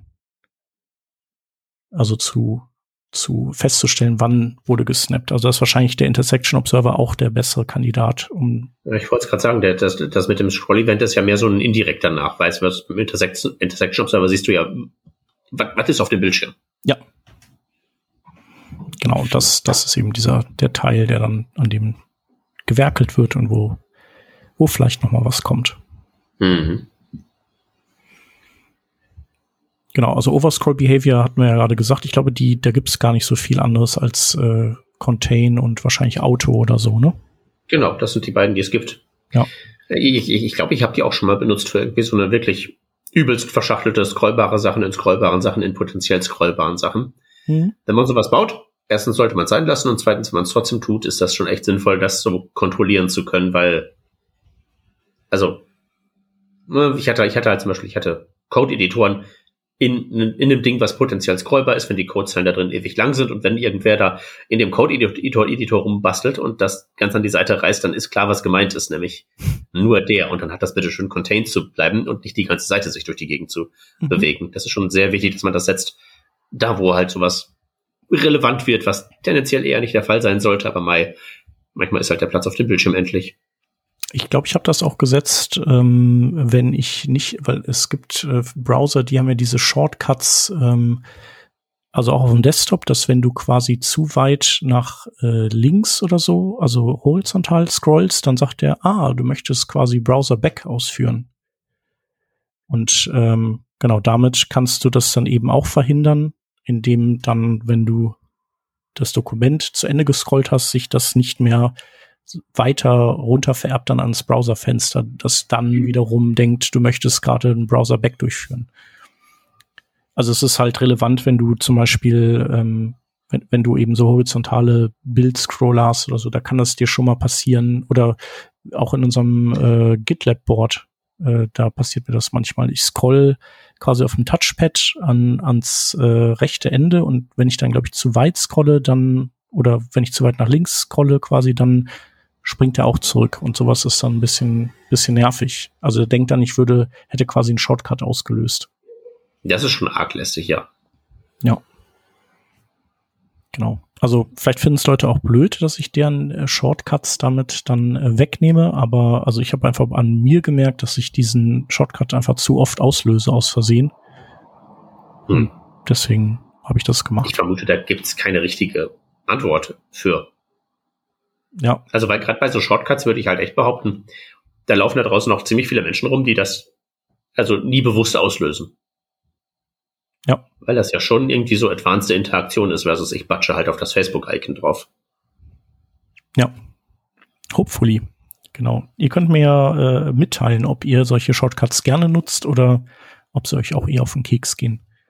Ja, beziehungsweise ob das, was der Chef macht, eine gute Idee ist. Ne? Also ich meine, genau. man ist ja entweder davon genervt, dass man unabsichtlich einen Shortcut ausführt und dann äh, landet man wo, wo man nicht sein wollte, oder der Shortcut funktioniert nicht. Ja. Und ich meine, ver vermutlich ist letzteres echt einfacher, weil ich meine, man ist ja tendenziell, ich meine, wenn im Computer was schief geht, ist ja sozusagen Sachen, die funktionieren sollten, aber nicht funktionieren, das, woran man noch am ehesten gewöhnt ist, dass man da rum Workaround versus, wo bin ich denn jetzt gelandet? Das ist ja immer das, der mhm. Worst Case. Ja. Also vermutlich machst du das, machst du das ganz richtig. Je mehr mal, mal sehen. The, the Final ja. Verdict ist ja noch nicht raus hier. Ja, ach, die haben alle keine Ahnung. okay, und letztes Ding, das wir noch haben, ist äh, Scrollbar Gutter. Benutze ich eigentlich, benutze ich eher nicht. Ähm, aber es. Muss mal kurz erwähnen, reserviert Platz für eine Scrollbar, die noch nicht da ist, aber kommen könnte, ne? Genau. Also wenn man, man kennt das ja so von Seiten oder von Webpräsenzen, die Seiten mit wenig, wenig Text haben und Seiten mit viel Text. Und wenn man dann von Seite zu Seite navigiert und landet dann eben mal auf einer Seite mit wenig Text und mal auf einer mit viel, dann hat man halt das Problem, dass sozusagen die Seite äh, springt, quasi die, die Mittigkeit springt, weil eben im einen Fall eine Scrollbar da ist und Platz wegnimmt und im anderen Fall nicht. Ja. Und ich glaube, das ist einem ja auch erst so richtig aufgefallen, seit, seit diese, seit die Browser dieses, ähm, äh, ich weiß nicht, ich glaube, das nennen die äh, Render Retainment, also dass die quasi, irgendwann haben die ja umgeschaltet und nicht eine weiße Seite oder einen weißen Bildschirm gezeigt, wenn man von Seite zu Seite geklickt hat, sondern ähm, sie haben angefangen eben quasi die, einen Screenshot oder eine statische Darstellung der alten Seite noch so lange im Bildschirm zu behalten, bis sie in der Lage waren, eben die neue zu rendern. Mhm. Und da hast du dann auf einmal eben den direkten Vergleich. Ähm, genau. Das hat die Leute dann immer genervt. Und da war ja eigentlich die klassische Lösung, dass man äh, zum Beispiel aufs HTML-Dokument ein Overflow Y äh, Scroll gesetzt hat. So dass im Prinzip also sich ein Scrollbalken erzwungen hat, selbst wenn man keinen brauchte. Genau. Und der war dann eben einfach leer, wenn er nicht gebraucht wurde. Und ansonsten gab es halt so einen Anfasser drin. Hm. Ja, jetzt ist es halt nur die Leute, die es halt sehr genau nehmen mit dem Lineal, die sind natürlich dann davon genervt, dass die auf einer Seite etwas mehr Abstand haben als äh, auf der anderen, ne? Mhm. Ja. Gibt halt auch keine richtig gute Lösung, glaube ich. Ja, und beim Scrollbar Gutter, was du da auch unten natürlich machen kannst, ist, du kannst äh, das auch noch mal auf der linken Seite draufgeben, so dass du dann, dass die Seite dann bei Scrollbars auf jeden Fall zentriert ist. Also falls dir das wichtig ist. Das ging, glaube ich, vorher ja nicht. Ähm, du kannst dann das Scrollbar entweder nur ah. links oder rechts setzen und das kannst Ich sehe es gerade, both edges. Genau. Okay, dann ist das ja tatsächlich gar kein Problem. Genau, und das war unsere Inter Interactions, äh, ähm, unser Interactions-Kapitel. Warte, warte. Wir müssen beim Scrollbar-Gatter äh, noch äh, auf den Safari einschlagen, der das nicht kann. Was? Äh, ich glaube, der Bob, ja, Genau, bei dem ist es aber auch nicht nötig, weil der hat ja so overlayte Scrollbars und äh, also ich weiß nicht hundertprozentig, wie das ist, wenn man eine Maus anschließt, weil das ist ja bei den Macs so, dass äh, oder bei den wahrscheinlich auch bei den iOS-Devices, wenn du einen Pointer-Device anschließt, dann sind Scrollbars immer da. Und mhm. ansonsten sind die eigentlich ja immer nur on demand da. Aber ich glaube, dass die auch dann äh, einfach nur drüber liegen und so halb transparent sind und dann springt da nichts. Die nehmen selber ja keinen ja. Raum ein. Und darum haben die wahrscheinlich überhaupt keine Eile oder generell überhaupt keinen Antrieb, Scrollbar Gutter überhaupt umzusetzen. Hm. Ist halt auch die Frage, ob die Kompatibilitätstabelle uns jetzt sagt, das Feature fehlt denen oder das Feature ist da, aber es hat keinen Effekt. Ich denke, das Feature fehlt einfach. Aber aus äh, vertretbarem Grund, es passiert ja auch nichts. Also dann. Eben, eben. Der, der, da ist, gerade bei CSS ist der Unterschied ja nicht wirklich beobachtbar. Ja. Genau. Also geht halt nichts kaputt. Der Browser sagt halt einfach dann, Scrollbar Gutter, keine Ahnung, kenne ich nicht. Aber passiert ja nichts Schlimmes. Okay, dann hat Safari doch alles richtig gemacht. Genau, dann haben wir jetzt äh, Typografie. Jawohl. Da haben wir als erstes variable Fonts. Hast du das reingetan? Ich ja. weiß es nicht, ich Oder glaube nicht. Äh, Im Zweifelsfall war es Vanessa, sie kann sich jetzt ja gerade nicht wehren. Ah, sehr gut. Mhm. Aber ich meine, ich kann das, das kann man ja durchaus nennen als etwas sehr Positives. Also Variable Fonts sind ja die Dinger, die äh, haben keine verschiedenen Schnitte, keine verschiedenen Fontdateien für ihre Italics und Bolts und was nicht alles, sondern das wohnt alles irgendwie in einer Datei drin und das skaliert sich da so zurecht, richtig? Genau, es ist ja im Prinzip dann äh, programmiert. Also ja. du kannst ja dann weich überblenden, äh, zum Beispiel in der Schriftstärke ich glaube, mhm. das geht ja dann von 0 bis 1000 oder sowas. Die, die Skalen, die möglichen. Äh, bin ich hundertprozentig sicher, aber ich glaube. Und dann kannst du eben so von äh, ultra thin bis äh, extra bold kannst du dann quasi einfach den, den entsprechenden äh, Fettungsregler ziehen und äh, der kann dann aber auch auf äh, 237 stehen und nicht, wie wir das halt bisher kennen, immer auf äh, irgendwelche Hunderter gerundet. Und die Schrift, die, die rechnet das dann, oder der Browser rechnet das dann einfach korrekt, wie, wie dick das die Schrift in dem Moment sein müsste. Ja. Ich erspare mir die Frage, ob äh, Fonts Programmiersprachen sind. Ne? Ja, genau. Das äh, überlassen wir mal gucke, so was du so alles so an, Typografie, Type-Settings so machen kannst. Na, aber ich meine, das sind ja auch alle einfach im Prinzip nur riesige Funktionen, je nachdem, welche Open-Type-Settings du mhm. wählst und wie du da dein CSS-Font-Ding siehst, konstruierst und das ja auch riesige Rechenmaschinen. Du kippst eine unfassbare Anzahl an Inputs da rein und hinten kommt dann ein Ergebnis raus, das irgendwie einigermaßen deterministisch ist. Ja, ja, das ist schon krass. Also eine Schriftart auch äh, zu bauen, das ist unglaublich. Also Hut ab, ja. wer das macht. Ähm, und äh, ja, kann ich auch nur ja, auf einen äh, coolen Talk von der Ulrike Rausch verweisen, die bei der Beyond Tellerrand gesprochen hatte. Die so eine von denen ist, die, die so, so Sachen macht und das ist einfach nur Hammer. Ja, und das macht sich, äh, es, es ist halt eben auch immer sinnvoll, sich bei diesen ganzen äh, Font-Geschichten, gerade da, wenn man so nur am Rande CSS schreibt, das ist ja was, was so meine Erfahrung ist, aber immer mal so gucken, was gibt's bei den Fonts eigentlich irgendwie so Neues, weil ich habe so das Gefühl, der Bereich der Unknown Unknowns ist da noch mit der größte. Mhm. Und manchmal findest du so Sachen und denkst so, oh, mein, mein, Problem geht weg. Ich, das steht jetzt nicht im State of CSS drin, aber ich bin äh, just Ende letzter Woche von äh, Font Variant Numeric extrem entzückt gewesen. Hm, ist es das, wo man äh, quasi Zahlen äh, untereinander ähm, alignen kann? Also jawohl. Ja, ne? also wie quasi, ähm, wenn man, äh, wie nennt sich das? Äh, diese Even, also Programmiersprachen sind doch auch hier so Even Space, so wie nennt man das nochmal? Monospace. Monospaced.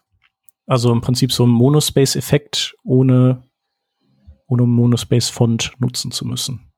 Genau. Und das will man dann haben, wenn man wie in meinem Use Case einfach die Uhrzeit anzeigt und jede Sekunde steht eine andere Zahl ganz mhm. rechts. Und wenn man dann Text Line Right hat, dann sieht das aus wie Grütze, weil es halt immer sich ein paar Pixel verschiebt. Machst du Font Variant Numeric an, kannst du eine Schriftart behalten und das sieht halt aus, wie es halt sein soll. Cool. Und äh, weißt du denn, äh, also ist das sowas, was äh, die meisten Schriften unterstützen oder ist das, muss man da eben gucken, welche macht das und welche nicht? Ähm, ich denke mal, Scroll. Hm, es sind wahrscheinlich ja irgend, es sind ja immer irgendwelche Open-Type-Features. Also wahrscheinlich muss die Schrift halt das auch äh, unterstützen. Äh, zumal du halt auch so Sachen machen kannst. Du hast halt also Font Variant Numeric Normal ist halt normale Zahlen. Und dann hast du Tabular Nums, das ist, äh, was wir gerade beschrieben haben, also fürs äh, User Interface quasi Monospace. Aber du kannst halt zum Beispiel auch über das Ding die äh, Old-Style-Nums, also die äh, Medialziffern aktivieren, mhm. die halt so da besser im Flow sind, dass du halt irgendwie sowas hast mit na, mir fehlen gerade die deutschen Wörter für den ganzen Krempel, aber das halt, ne, die 7 geht halt so weit runter wie ein kleines G und so Zeug. Mhm. Äh, ne? Oder du kannst halt auch Font Variant äh, slash Zero machen, dann ist halt deine Null, die nicht einfach nur das, was aussieht wie ein O, sondern halt mit dem Dings drin. Und das muss, muss ja einfach auch schon allein wegen der vielen Anzahl an Möglichkeiten, die du hier anstellen kannst. Das noch sehe ich gerade beileibe nicht mal alle. Das ist einfach nur wahrscheinlich auch eine Abstraktion, übersetze manuell die ganzen Open-Type-Features. Ja. Aber ich wollte das bloß bewer bewerben, weil letztens dachte ich so, meine Stoppuhr sieht so schlecht aus. Oh, meine Stoppuhr sieht überhaupt gar nicht schlecht aus und ich musste eine Zeile CSS schreiben. Mhm. Ich überlege gerade, es gibt äh, zwei coole Seiten, wo man auch ähm, so Fonts reinwerfen äh, kann. Eines ist Fro Font Drop und das andere ist, äh, ich glaube, Vagama Fondue. Ich gucke mal gerade. Also ganz bekloppter Name. Ich wollte gerade sagen, Fondue, Fondue kenne ich, Fondue ja, finde ich gut. Aber Vagama Fondue ist es nicht gewesen. Ich Wagamama ist wiederum was anderes. Naja, also auf jeden Fall sowas in der Art. Und da, oh, warte, ich mach mal hier, ich mach das mal anders, ich mach mal Font. Haha. so, was kommt da? So, aber was Wakamai ist denn jetzt Fondue? Äh, genau, Wakamai Fondue und Fontdrop sind beides so Seiten, die Schriftarten äh, sozusagen dekompilieren und dir dann sagen, was da alles an Features drin steckt. Und ah, okay, da kann ich also rausfinden, was ich alles an diesen ganzen OpenType-Features aktivieren kann bei meiner gegebenen Schriftart. Genau, und welche Sprachen unterstützt ah. werden und äh, was weiß ich, was, was man sich da noch so alles vorstellen kann. Naja, ah okay, das sind wirklich, das ist wirklich ein sehr origineller Name und ein sehr originelles Webdesign. Das finde ich nicht schlecht.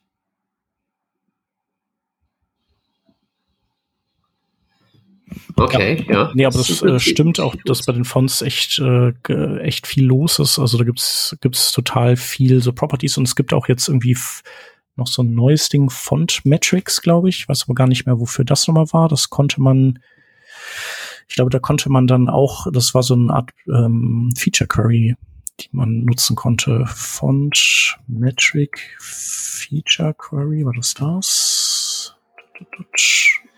Metrics? Nein. Hi, CSS Font Module Level 5. Soweit sind wir schon. Wir haben schon CSS 5 Chat. Krass. Krass, krass. So, ach ja, genau, man konnte das, glaube ich, äh, ah ja, genau so.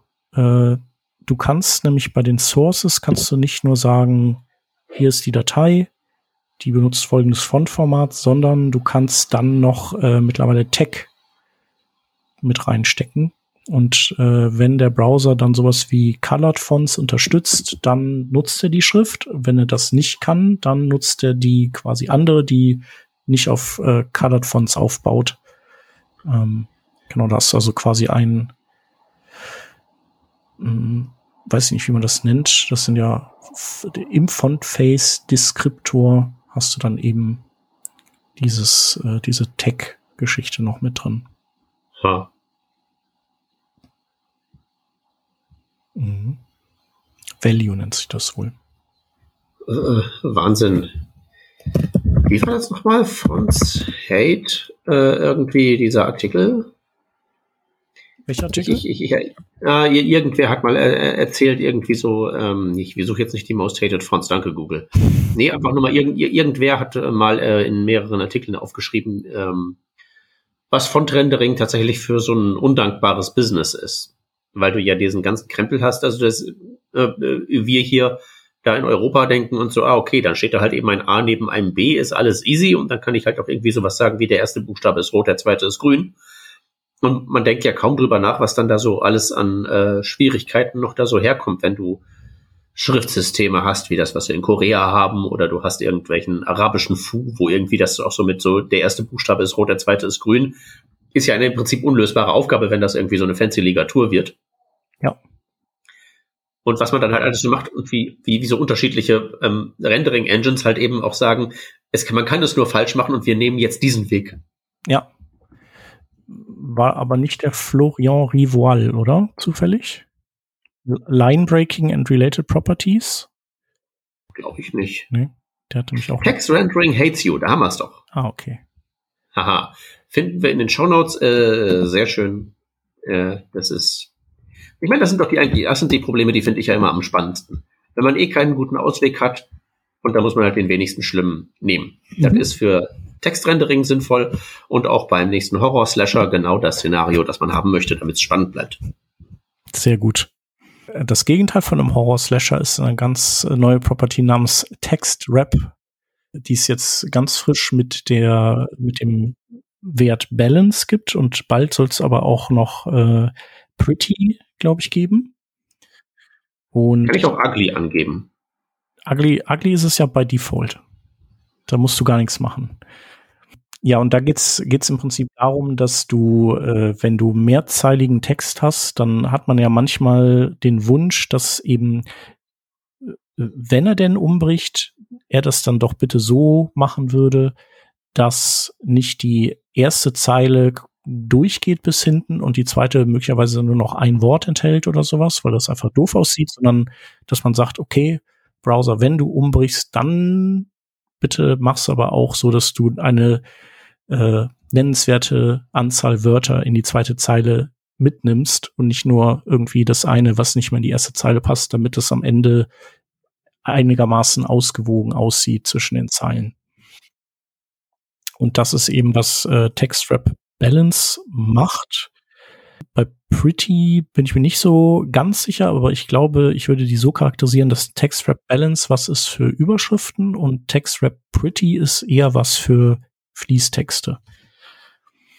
Ähm, genau, Aha. das wird aber, glaube ich, noch nicht unterstützt. Und äh, TextWrap Balance hat halt so ein bisschen das Problem, dass, dass so Layout, äh, dass man Gefahr laufen könnte, so sehr komplizierte Relayouts durchzuführen, wenn man das macht. Ja. Also deswegen haben sich die Browser dagegen lange gesträubt. Ich glaube, das war ursprünglich mal ein Proposal von Adobe, also auch schon zehn Jahre alt oder so.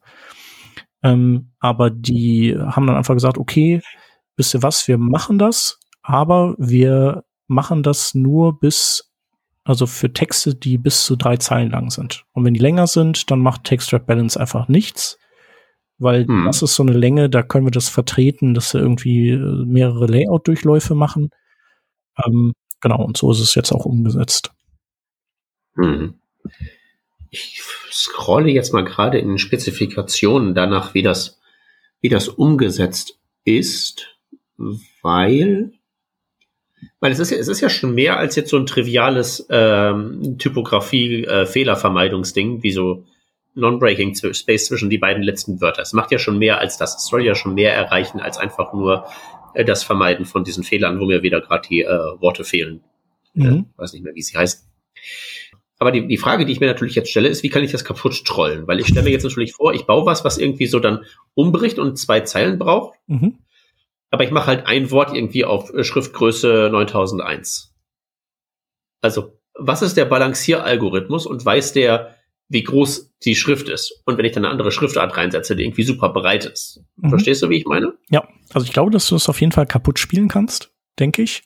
Das ist so ein Kandidat. Ähm, ich habe das ja mal geschafft mit äh, mit dem mit der First Line äh, Pseudoklasse. Mhm. Äh, weil je nachdem, was du da machst, ist halt die First Line auf einmal doch nicht mehr die First Line. Also, weißt du, wenn du die, ja. naja, wenn du, wenn du einen Text hast und dann schnappst du dir die First Line und gibst dann der First Line zum Beispiel eine größere Schriftgröße. Ja. Dann dann ist ah. die ursprüngliche First Line ja auf einmal nicht mehr die First Line, weil die ganzen Wörter viel weiter laufen. Das heißt, auf einmal rückt ein Teil der ursprünglichen First Line in die Second Line und damit ja. kannst du einen Browser auch äh, aus dem Tritt kriegen. Also die haben so wie so quasi Rücklaufventile drin. Das heißt, irgendwann lassen die das dann sein und quasi loopen nicht mehr weiter, um das alles zu korrigieren. Und aber so, und dann kannst du solche Momente erleben, also wenn du gegen dieses Rücklaufventil sozusagen kommst, ähm, wo der Browser in so einem State ist, wo er es eben nicht korrekt gerendert hat. Ja. Naja, und du kannst natürlich auch diese Rücklaufventile wahrscheinlich mit so Intersection-Observern und ähnlichen Späßchen auch ganz gut äh, umgehen. Mm, nee, wie würde man das umgehen? Mit Weiß nicht, aber du kannst dann, du, du kannst dann ja auf jeden Fall am, am, am das, das Layout äh, verschieben. Also du machst irgendwie die First Line, hm, wobei, nee, stimmt du gar nicht. Nee, du brauchst Resize Observer, oder? Vielleicht? Den Resize Observer meinte ich, ganz genau, mhm. natürlich, danke. Ja, genau. Der hat ja auch so ein äh, Rücklaufventil. Bei dem ist es ja so, dass du, dass quasi man immer nur, glaube ich, von oben nach unten sich durchs DOM arbeiten kann. Also man kann im gleichen Rendering-Durchlauf kann was, was weiter oben ist, nicht mehr quasi korrigiert werden. Oder es löst nicht nochmal den Resize Observer aus. Okay, das macht ja auch Sinn. Genau, um auch eben diese Endless Loops dann zu, zu verhindern.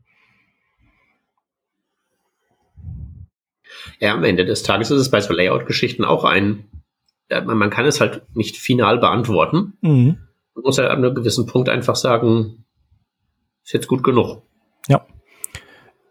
Ich glaube, wir hatten, äh, hatten wir über diese Igalia-Podcast-Episode gesprochen. Äh, hatten wir doch, oder? Irgendwann letztens. Ich meine schon. Wo so ein Browser-Engineer da war von, von Chromium und eben, genau, du hattest das, genau, das war dieses äh, First-Person-Scroller, hieß der Titel.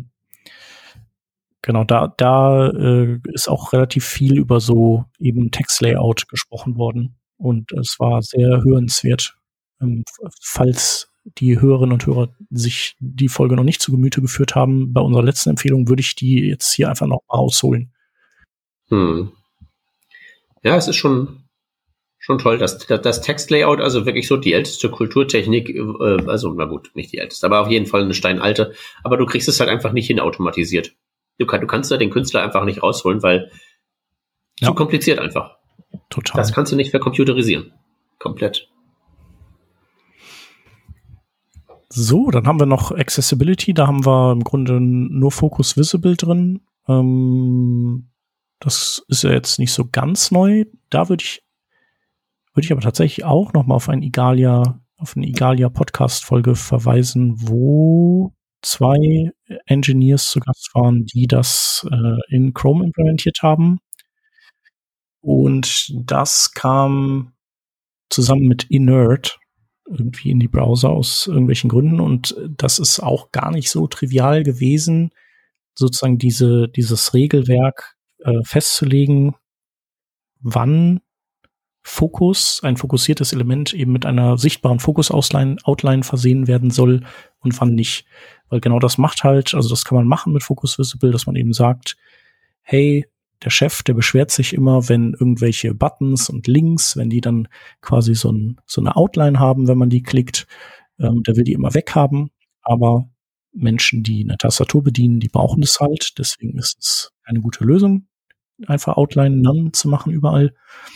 Also geht man eben hin und sagt, okay, die Outline, die ist sichtbar, wenn ein Element fokussiert wird und eben dieses Focus Visible äh, gerade angesagt ist, weil mhm. Browser festgestellt hat, dass du die Tastatur benutzt oder so. Genau, und da gibt es eben so verschiedene Heuristiken, die dann, die der Browser da anwendet und auf denen, auf Basis derer er entscheidet, wann Focus Visible eben zutreffend ist. Ja, immer noch, bin ich bin, bin ich immer noch, ist irgendwie so eine Art Boss-Key im CSS irgendwie ganz sinnvoll. Ich meine, wenn offensichtlicher Blödsinn gefordert wird, ist das einzig Richtige zu sagen, äh, if Manager, then äh, machst du das CSS, wie er haben will und der Rest so kriegt das mhm. Richtige. Klicken Sie hier, wenn Sie der Chef sind. Vielen Dank. Oh, ich bin, ich bin immer der Chef. ja, genau. Also ich benutze das auf jeden Fall äh, gerne und äh, finde das eine sehr, ein sehr guter Kompromiss so für alle Seiten. Okay, also hm. ich, mich stört ja der Fokusring eigentlich nie. Also ich will, ich will den eigentlich immer haben und ich finde das halt super, wenn der da ist, damit ich orientiert bin. Einfach auch nur für so Szenarien wie, ich habe wo drauf geklickt und dann gehe ich zurück. Moment, bis wohin bin ich eigentlich gekommen mit diesem Textmonstrum? Mhm. Ja, Also für uns Entwicklerinnen und Entwickler ist es natürlich auch cool, äh, wenn man einen Fokusring hat, um einfach zu sehen, ob man sein Fokusmanagement im Griff hat. Äh, vielleicht, wenn man auch so Overlays öffnet und wieder schließt, das, ob wandert der Fokus dann wieder auf das letzte Element oder wandert das, haut er ab und ist dann wieder irgendwie auf dem, auf dem Document Root oder so. Nee, ich meine halt tatsächlich auch so aus so, äh, aus so Nutzerperspektive. Mhm. Also wenn ich jetzt irgendwie so ECMAScript-Spezifikationen wirklich irgendwie so Gazillionen Seiten mit Gazillionen Links drin. Und dann klickst du wohin und springst du durch die Gegend und bis wohin bin ich jetzt eigentlich im Algorithmus, den ich drei Schritte vorher eigentlich durcharbeiten wollte. Wie weit war ich eigentlich gekommen, um den durchzuarbeiten? Mhm. Und dann halt irgendwie da so, ne, die Browser sind ja gut da drin, wenn man zurückgeht, einen doch wieder an die Scrollposition zu bringen. Das ist ja nice. Und dann ist es im Idealfall so, dass die Links auch einen Visited-Style haben, was möglicherweise nichts hilft, weil es ein riesiges Dokument ist, aber so ein Fokusring von, das finde ich schon nett. Und man kann die ja auch hübsch machen. Bei die müssen ja nicht standardmäßig. Das würde ja schon reichen bei dir, ne? Das müsste ja gar nicht bei äh, sein, sondern bei Active. Der müsste dann ja wahrscheinlich Active sein, oder? Wenn ich zurückgekommen bin von dem Ding, wo ich gewesen war? Ich weiß es nicht. Ich auch nicht. Aber macht's doch einfach schön, dann stört's auch keinen. Mhm. Ja, genau aber ist halt, ist halt äh, nicht immer kollegenkompatibel und äh, Chefetagenkompatibel und Auftraggeberkompatibel, der die Kohle rausrücken soll, ne? Ja, aber die sollen sich halt nicht so anstellen. Meine Güte. Genau, das, das war jetzt die Accessibility, der Accessibility-Abschnitt, der kleine. Dann haben wir noch äh, Other. Das ist sozusagen die, die MISC, so da, wo man alles reinschiebt, was man nicht zuordnen kann. Add Property, haben wir da drin? Ich glaube, damit ja, hast du äh, letzter Zeit rumgewurschtelt auch, ne? Oder? Ja, nee, ich habe festgestellt, das geht im Firefox nicht und von daher ist mir das egal. Okay. Ist dir es egal, dass der also, Firefox das nicht unterstützt oder Add Property ist dir egal? Add, Add Property ist egal, da es der Firefox nicht kann. Okay. Weil, also, die Idee ist ja ganz nett, also äh, kann mir meine eigene CSS-Property definieren und halt da auch drin festlegen, dass das Ding äh, ja Eigenschaften hat, wie zum Beispiel, dass es äh, einen, ja, ein Prozentwert ist, damit Transitions stattfinden können und so Zeug. Das ist ja das Wichtigste. Ich meine, im Prinzip kann ich mir ja eine eigene Property definieren, einfach mit Custom Properties, aber da ist das dann halt eben mit den Transitions nicht so gegeben. Und das ist ja eigentlich ganz nett, weil ich kann mir ja eigene CSS, äh, Quatsch, äh, ich kann mir eigene äh, HTML-Tags bauen. ist ja nur sinnvoll, wenn ich mir halt eben auch eigene CSS-Properties bauen kann, und zwar bitte schön vollwertige und nicht nur diese variablen Platzhalter mit den zwei Strichen davor. Mhm. Ja, ist ja im Allein, von äh, Typing, ne? Oder Typisierung von Ja.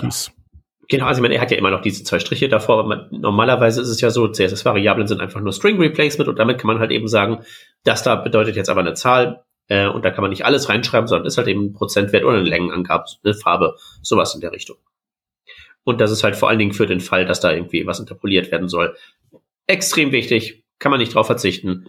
Äh, muss man aber, weil im Moment ist es im Firefox bloß im Nightly drin. Schade. Ist aber Teil äh, der Interop äh, 2023 ähm, Agenda. Hm. Und äh, idealerweise musst du nur bis maximal 31.12.2023 warten, bis das auch im Firefox drin ist. Das wäre ja nicht ganz verkehrt. Die Frage, die sich dann natürlich stellt, ist, äh, sollte man eigentlich, also ich habe das jetzt, die, die Idee kam mir buchstäblich heute und ich habe ungefähr 30 Sekunden danach gegoogelt, aber vielleicht weißt okay. du ja mehr. Eine Möglichkeit, sich eigene CSS-Selektoren zu konstruieren, so im Standard, gibt's noch nicht, oder? Mm, nee, gibt es nicht. Gab aber doch mal, also es sollte mal gehen, aber frag mich nicht mehr, wie das gedacht war.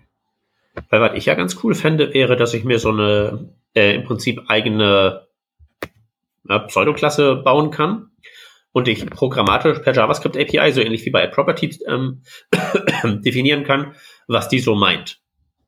Also jetzt nicht so nur als Shortcut, sondern im spezifischen Fall bei mir dachte ich halt eben, ich habe äh, einen Haufen Custom Elements und in diesen Custom Elements gibt es mehrere, die einfach so Varianten voneinander sind, die sollen aber alle irgendwie einheitlich selektierbar sein und ich möchte halt ungern äh, das alles in meinem Dokument verteilen, dass immer, wenn ich alle diese drei meine, ich dann jedes Mal äh, die drei auflisten muss, sondern einfach so eine Pseudoklasse hätte irgendwie äh, Customs Foo, irgendwie sowas fände ich halt ganz praktisch. Mhm. Ja, es gab ja mal hier äh, Teil von dem von CSS Houdini, da gab es ja auch irgendwie diese Custom Selectors. Ich guck mal ob ich da noch irgendwas ausgraben kann. CSS Parser API. Hm. Ja. Ich glaube, da gab es mal was, ja. Aber das ist, äh, glaube ich, ja, da ist wohl nichts. Custom Edge Rule, Custom Functions. Ja, Custom Selectors sollte auch gehen. Ich gucke noch mal kurz, ob ich da was finde. CSS Custom Selectors. Ah ja, hier. CSS Level 4. Genau, ich, wir können ja einfach mal hier was verlinken und äh, genau und uns das selber noch mal zu Gemüte führen nach dieser Aufnahme. Ja, den Artikel hatte ich auch gefunden, aber so wie ich den verstanden habe, ist der bloß ähm, ein Post-CSS-Plugin. Ah, okay. Ja, das ist natürlich Käse. Okay. Ja, wir können ja trotzdem verlinken, weil jetzt haben wir ihn ja schon hier äh, angeteasert. Genau, ansonsten äh, Custom, Custom Selectors mal, mal suchen. Ja, also sowas wäre schon ganz äh, sinnvoll, würde ich finden. Oder ich meine, keine Ahnung, gibt's ja nicht so wirklich, oder? Eine Pseudoklasse, die einfach nur irgendwie ein Überbegriff ist für drei verschiedene HTML-Tags. Mhm. Aber kannst du das, das Custom Elements sind nicht irgendwie über dieses, äh, über die äh, Defined Pseudoklasse irgendwie ähm, regeln? Ich will ja nicht alle Custom Elements selektieren, sondern ich will ne, in meinem Szenario, in meiner App habe ich halt irgendwie eine ganze Menge Custom Elements, aber es gibt halt drei, die so extrem austauschbare Use Cases haben und die immer gleich formatiert werden müssen, aber die halt, weil sie unterschiedliche APIs und Fähigkeiten und Rendering Fu machen, unterschiedliche Elemente sind. Das macht auch Sinn. Und die will ich halt gleich selektieren. Im Moment muss ich denen alle die gleiche Klasse geben, was ja bescheuert ist, weil die ja, das kann ja auch einfach irgendwie klar sein und definiert sein, dass mhm. die drei zu einem Team gehören. Ja, verstehe. Ja, das wäre cool. Aber ich glaube, alles, was so Houdini angeht, ist, äh, da passiert jetzt nicht mehr so viel. Also Ad Property ist, kommt ja aus diesem Houdini-Dunstkreis. Aber so, äh, ich glaube, neue Dinge schiebt da keiner mehr an jetzt. Ja, es ist ja auch nur so ein, so ein, so ein Marketingbegriff gewesen für einen so einen Push halt. Mhm. Ja, genau, aber ich glaube, so da war schon ein großer Enthusiasmus da, so aller Orten. Ähm, aber jetzt mit äh, nachdem Surma dann bei Google weg ist, der hat ja noch relativ viel sich damit beschäftigt, äh, ist dann, ist es dann auch hm. eingeschlafen. Ja. Naja, und es ist ja auch okay. So, es ist ja kein gescheitertes Projekt in dem Sinne, sondern es ist halt einfach so eine Aktion gewesen und in dem Rahmen der Aktion hat was funktioniert und was nicht. Und äh, Mai mhm. kann ja später noch kommen. Ja. Ja, wir sehen ja an den Web Components, äh, wie schwierig das ist, ähm, sowas sozusagen äh, nachträglich in die Plattform zu bringen. Also so primitive, auf denen zwar die Plattform irgendwie aufbaut, aber was, was im Grunde nie designt wurde, um es freizulegen. Es ist ja einfach auch völlig Banane, erst die Applikation zu schreiben und hinterher das Framework. Mhm. Und das ist genau, was passiert. Ja. Genau. Apropos Framework, Überleitung aller Hans. Tools haben wir noch. Pre- und Post-Prozessor. Äh, wie hältst du das? Also nutz, was nutzt du da? Oder nutzt äh, du Nix. Also ich habe irgendein Tool in meinem Parcel drin, dass das minimiert am Ende und das reicht mir auch. Mhm. Aber so, äh, da ist auch nichts mehr mit Auto-Prefixing oder irgendwie äh, nutzt du irgendwie syntaktischen Zucker also sowas wie vielleicht äh, Nesting oder sowas äh, in Nee, SAS also syntaktischen Zucker, da bin ich jetzt gebranntes Kind. Das nutze ich nicht mehr, weil wenn ich weiß, dass eins passiert, ist, dass das halt irgendwann die Tools gehen kaputt, das wird inkompatibel. Oder natürlich, ähm, das Beste ist, CSS rüstet ein Feature nach, das ungefähr genauso funktioniert, aber halt dann doch komplett anders ist. Mhm. Also ist ja so, wie du irgendwie SAS-Variablen und CSS-Variablen einfach nicht in den gleichen Topf werfen kannst, weil die einfach komplett unterschiedliche Eigenschaften haben. Ja. Äh, ich finde mich einfach mit dem ab, was da ist. Also ich benutze nix außer halt so Kompressoren. Also mhm. im Vergleich dazu, wie ich irgendwie mein JavaScript durch den Wolf drehe, mit irgendwie TypeScript und Babel und Zeug, oder wie ich halt teilweise mit äh, Post-HTML, was ein super Tool ist, mit meinem HTML umgehe. Mhm. Ähm, mein CSS fasse ich im Prinzip nicht an. Ja. Das ist gut, wie es ist. Ja. Ja, da kann man ja auch mit äh, Mini-Feiern gar nicht so wahnsinnig viel rausholen. Ne? Also nicht Nö, so viel im Vergleich zu JavaScript. Also da nee, gar nicht, weil ich meine, JavaScript hast du ja wenigstens irgendwie noch so, keine Ahnung, Variablen-Namen einkürzen und bla Keks. Aber ich meine, CSS ist ja per Definition ein endlich großes Dictionary und dann mhm. geht ja eh der Kompressionsalgorithmus hin und denkt sich, äh, das ist ja alles easy. Ja. Ja, genau. Also vielleicht könnte man mit äh, Custom-Selektoren, dann könnte das Optimierungstool bestimmte Selektoren, die häufig auftreten, durch einen Custom-Selektor, der nur einen Buchstaben hat, ersetzen. Und ähm, das müsste eigentlich gehen, solange da nicht reihenfolgenmäßig irgendwas durcheinander kommt oder so. Ja, genau. Aber da das ja global ist, wer weiß, ob nicht noch irgendwo eine andere CSS-Datei eingebunden wird, die das dann auch benutzt und dann peng. Brauchst du CSS-Scoping, dann ist das kein Problem. Wahrscheinlich schon, ja. Genau. Was man, man ähm, alles an Problemen aus der Welt schaffen könnte, wenn man da dieses AdScope oder was das war, das jetzt wiederbelebt werden soll? Mhm. Ja, das, ist, äh, das kommt auf jeden Fall. Und das Schöne ist ja, dass AdScope auch, äh, das kann ja auch ein Ende haben. Das heißt also, du kannst, kannst äh, ab einem gewissen Element anfangen zu scopen, aber du kannst dann auch sagen, das, was jetzt wiederum hier rein verschachtelt wird, da hört bitte mein eigener Scope wieder auf und ich äh, erfasse das dann eben diese, diese Kind-Elemente ab der Ebene eben nicht mehr.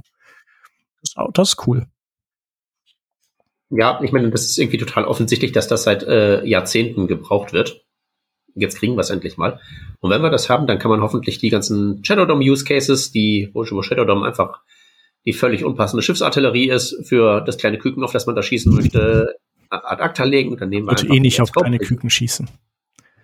Ja, äh, das weiß nicht, Steffen, wenn, wenn, wenn die einzige Möglichkeit ist, dass du jemals am Abzug eines Schiffartilleriegeschützes stehst, also wirklich so eine Bismarck-artige Kanone, die eine einzigartige Gelegenheit für dich. Ja, und ich muss auf so ein Hühnchen dann schießen, oder was? Das ist die einzige Möglichkeit für dich, jemals dieses Ding abfeuern zu können. Hm. Tja, na, das müssen wir nochmal drüber nachdenken. Ja, genau. Äh, Frage am Rande, ähm, Edge Layer ist ja auch neu. Also hast du das schon benutzt? Ja, ähm, äh, ich hatte einen, äh, eine Kundschaft, die ähm, komplettes CSS-Drama hatte. Äh, mhm. wie, äh, länger schon Zuhörende erinnern sich vielleicht an den Anfang dieses Podcasts. Mhm. Die, und, und da, das Ding ist halt eben super komplizierte Applikation und generell ist das so im Maintenance-Mode und keiner will das anfassen, weil das so eine äh, JSF-artige Monsterkonstruktion ist ganz, ganz grauselig, aber man muss es halt eben maintainen, weil ansonsten die Firma zusammenklappt. Und das CSS ist halt eben komplett kaputt, unter anderem, weil die einen super tollen Bildprozess am Start haben, der das macht, was unser hypothetisches Add-Selector-Ding nicht macht. Also, da versuchen sie auch irgendwie zu komprimieren, aber halt tatsächlich, indem sie sagen, hey, diese beiden CSS-Regeln haben den gleichen Deklarationsblock, aber unterschiedliche Selektoren. Lass mal einen Deklarationsblock draus machen, indem wir hm. den Selektor aus dem zweiten an den ersten dranhängen. Ja, okay, also das Problem, was man sich mit Extends auch eintritt in SCSS, dass man quasi die, dass die Kaskade verändert wird, je nachdem. Genau, und die wird halt verändert. Also bei Extends ist es ja noch irgendwie so einigermaßen bewusst. Also ich schreibe das hm. Extends irgendwo dran. Ja, aber, aber du weißt nicht so ganz. Also weil man ja äh, denkt, man macht sowas wie Mixins äh, und die ja. wirklich äh, nebeneffektfrei sind, also im Sinne des Kaputtmachens. Also in der Dateigröße nicht nebeneffektfrei, aber ähm, bei Extend, da passiert das schon mal eher, ja. Okay, also da gibt's dann einen Unterschied.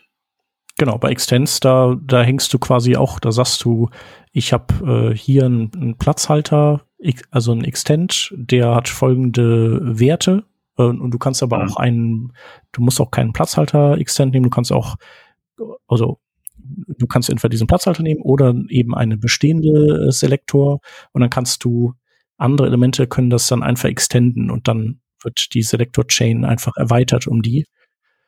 Und äh, dadurch änderst du, sortierst du die natürlich in der Kaskade auch um. Ah, okay.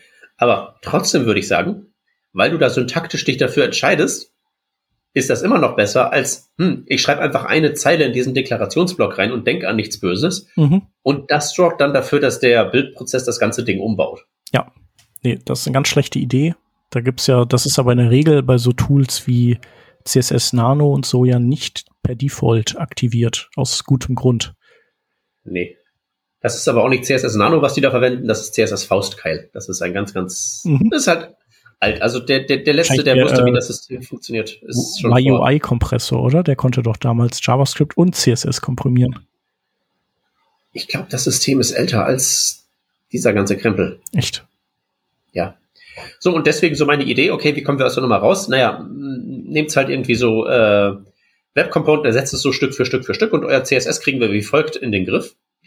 Wir nehmen einfach euer Legacy CSS und importen das in einen Layer. Mhm. Und dann ist das halt eben da und das wird nicht mehr angefasst. Aber dann hat, dann hat man das ja kaskadenmäßig sozusagen en bloc in eine bestimmte, äh, sagen wir mal, äh, Hierarchieebene geschoben mhm. und kann dann sein anderes CSS einfach dran schreiben.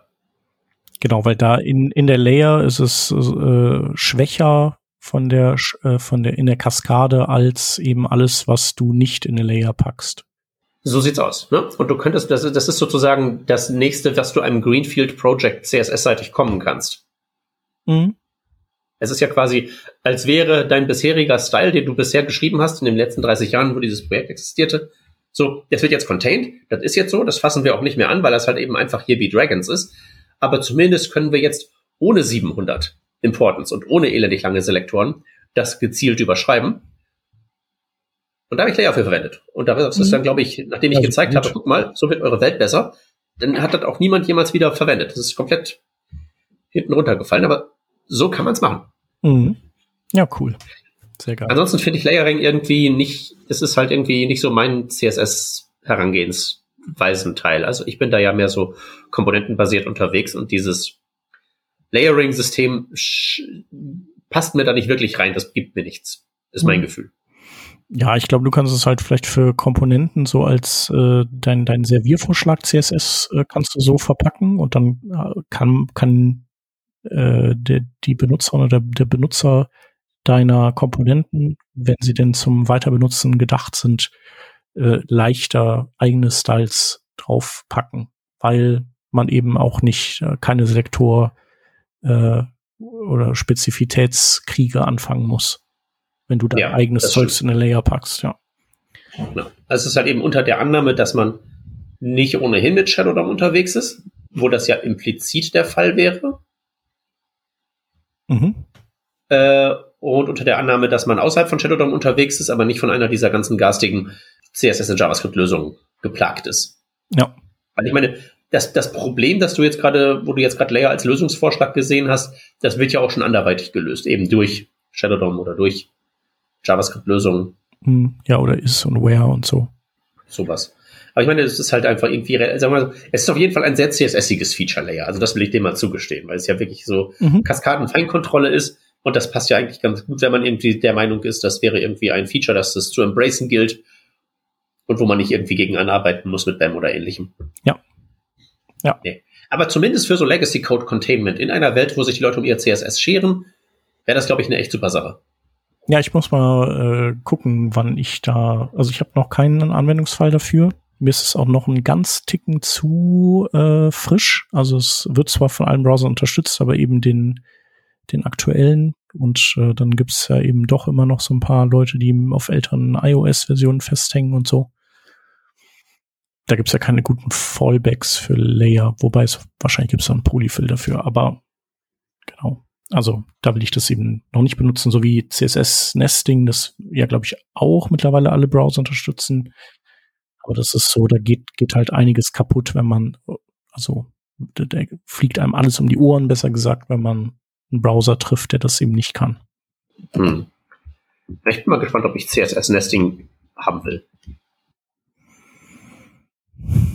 Tja, also ich nutze es halt äh, in Präprozessoren, um mir Tipparbeit zu sparen.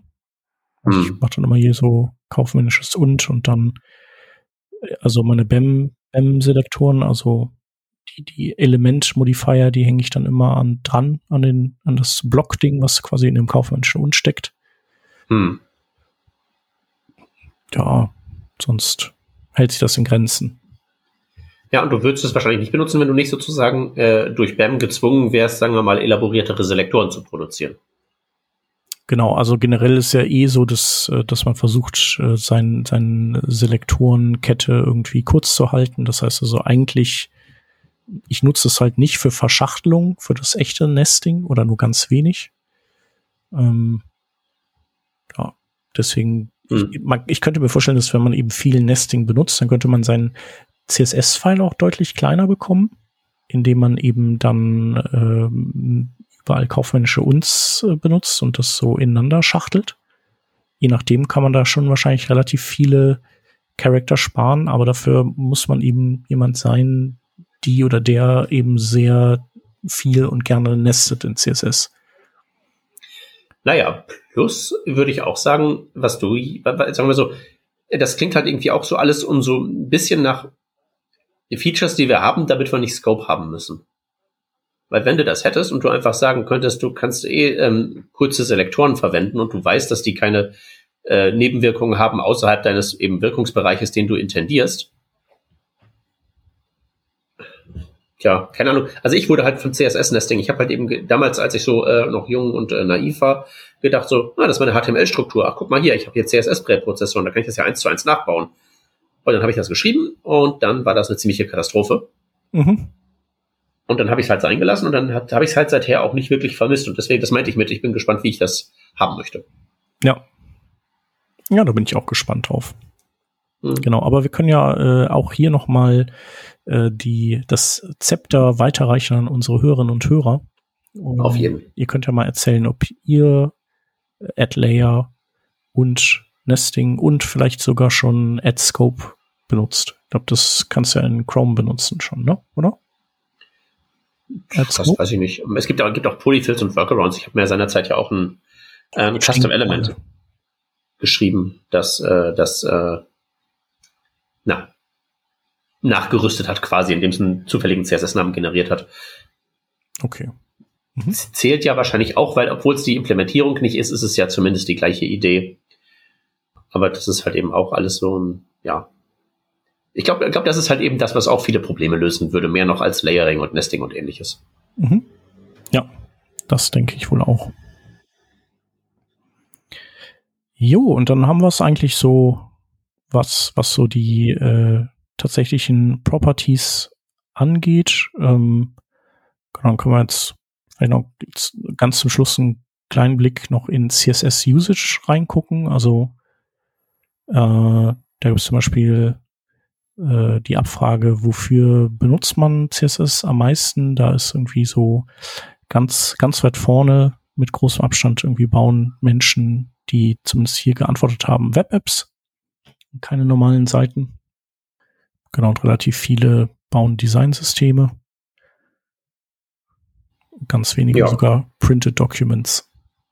Ganz wenige, ne? Mhm. Ähm, also, und ich muss halt noch sagen, Printed Documents, äh, fast halb so viele wie CSS Art and Illustration. Mhm. Ja, das ist ja das, womit ich ein bisschen zu tun hatte, als ich so meinen animierten Code-Generator gebaut habe. Und da merkt man halt eben auch so, CSS programmieren ist halt auch immer noch eine ziemliche Qual. Also so das CSS Object Model ist halt einfach so limitiert und umständlich, dass der einfachste Weg immer noch darin besteht, einfach einen Haufen String zu erzeugen und das zu konkatenieren. Das ist immer noch der beste Weg, der da zum Erfolg führt. Und so richtig gute Tools, so richtig gute JavaScript-APIs zum CSS-Programmieren gibt's nicht. Und wenn es Libraries gäbe, die das irgendwie machen, also jetzt nicht so sehr im Sinne von, die das dann irgendwie zu Laufzeit interpretieren, sondern mehr so eine Art Query-Builder, aber für CSS. Mhm. Ne, die halt zum Beispiel auch so Sachen wie Scoping ja bequem ausdrücken könnten, indem man dann sagt, es gibt hier irgendwie so eine Scope-Klasse und dann gibt's da drin diese ganzen Untermembers und dann wird das automatisch zu Selektoren verknust. Und da muss man halt nur gucken, dass man sein HTML so baut, dass das dazu passt. Also kostenlose Open Source Projektidee des Tages wäre, wäre das so ein Query Builder für CSS. Der würde, glaube ich, seine, seine Anwender finden, weil ich meine, um einfach nur eine Vektorgrafik irgendwo hinzumalen, CSS ist eine Option. Es muss nicht SVG sein. Mhm. Ja, aber äh, ja, es, äh, weder das eine noch das andere ist äh, einfach. Nee, die eierlegende Wollmilchsau ist keins von beidem. Man wird sich in beidem äh, wird man feststellen, ah, das Feature aus SVG wäre jetzt gut und äh, dieses Verhalten, diese Verhaltensweise aus CSS würde mir jetzt in SVG sehr gut tun. Hm. Ja, die ja. divergieren ja schon ein, ein bisschen. Äh, oder konvergieren, besser gesagt, nicht divergieren, falsches Wort. Äh, da schwappt ja das eine zum anderen über. Und du kannst ja sehr viel CSS in SVG benutzen. Genau. Ähm, ja, aber dennoch äh, am Ende ist es dann eben nicht deckungsgleich. Nee, echt nicht. Und ich finde auch, dass das mentale Modell und das generelle Herangehen dann doch schon arg unterschiedlich ist. Also es fühlt sich nach einem größeren Delta an, als es am Ende ist, aber dass es nicht so groß ist, bringt einem nicht viel, wenn man aus seinem Kopf nicht raus kann. Ja, Genau, da haben wir hier noch Browser Incompatibilities, äh, also quasi äh, Dinge, die Leute noch nicht anfassen möchten, weil sie Angst haben, dass äh, Browser sie nicht äh, alle gleich gut oder vielleicht auch manche gar nicht unterstützen. Genau, haben äh, ganz, ganz viele äh, oder die meisten haben Has gesagt, was dann an Firefox liegt wahrscheinlich. Äh, CSS Nesting, also da glaube ich, dass die das alle, hatte ich ja gesagt, mittlerweile können, aber, oder vielleicht ist es auch erst der nächste Safari, ist no Tech Preview. Ähm, genau, aber es gibt eben dann auch einfach noch ein paar ältere Browser und da ist halt echt das Problem. Ich meine, wenn so ein Hash-Selector mal nicht geht, dann ist es wahrscheinlich nicht ganz so dramatisch. Aber wenn das Nesting gar nicht geht, dann äh, hat man gar keinen CSS im Zweifelsfall mehr. Ja, ein Hess-Selektor kannst du zumindest so einsetzen, dass, wenn es nicht geht, es nicht eine Vollkatastrophe wird. Nesting, schwierig. Ja. Genau, Container Queries. Äh, ich glaube, das ist auch Firefox, oder? Der, die hatte äh, die schon, der hat die jetzt aber, oder? Aber der war auf jeden Fall länger, äh, ging das noch nicht bei dem. Scroll, das hatten wir in der letzten, in der Teil 1 hatten wir das schon rausgefunden, dass das mittlerweile alle können und der Firefox einfach nur später dran war. Ja, ja, der ist hier. Der ist ja mit seiner Versionsnummer dem Chrome etwas hinterher, ne? Nee, ich glaube, die sind mittlerweile gleich auf. Also okay, dann können sie es nicht beide gleich, weil die beide haben ihr grünes Häkchen bei 105. Okay.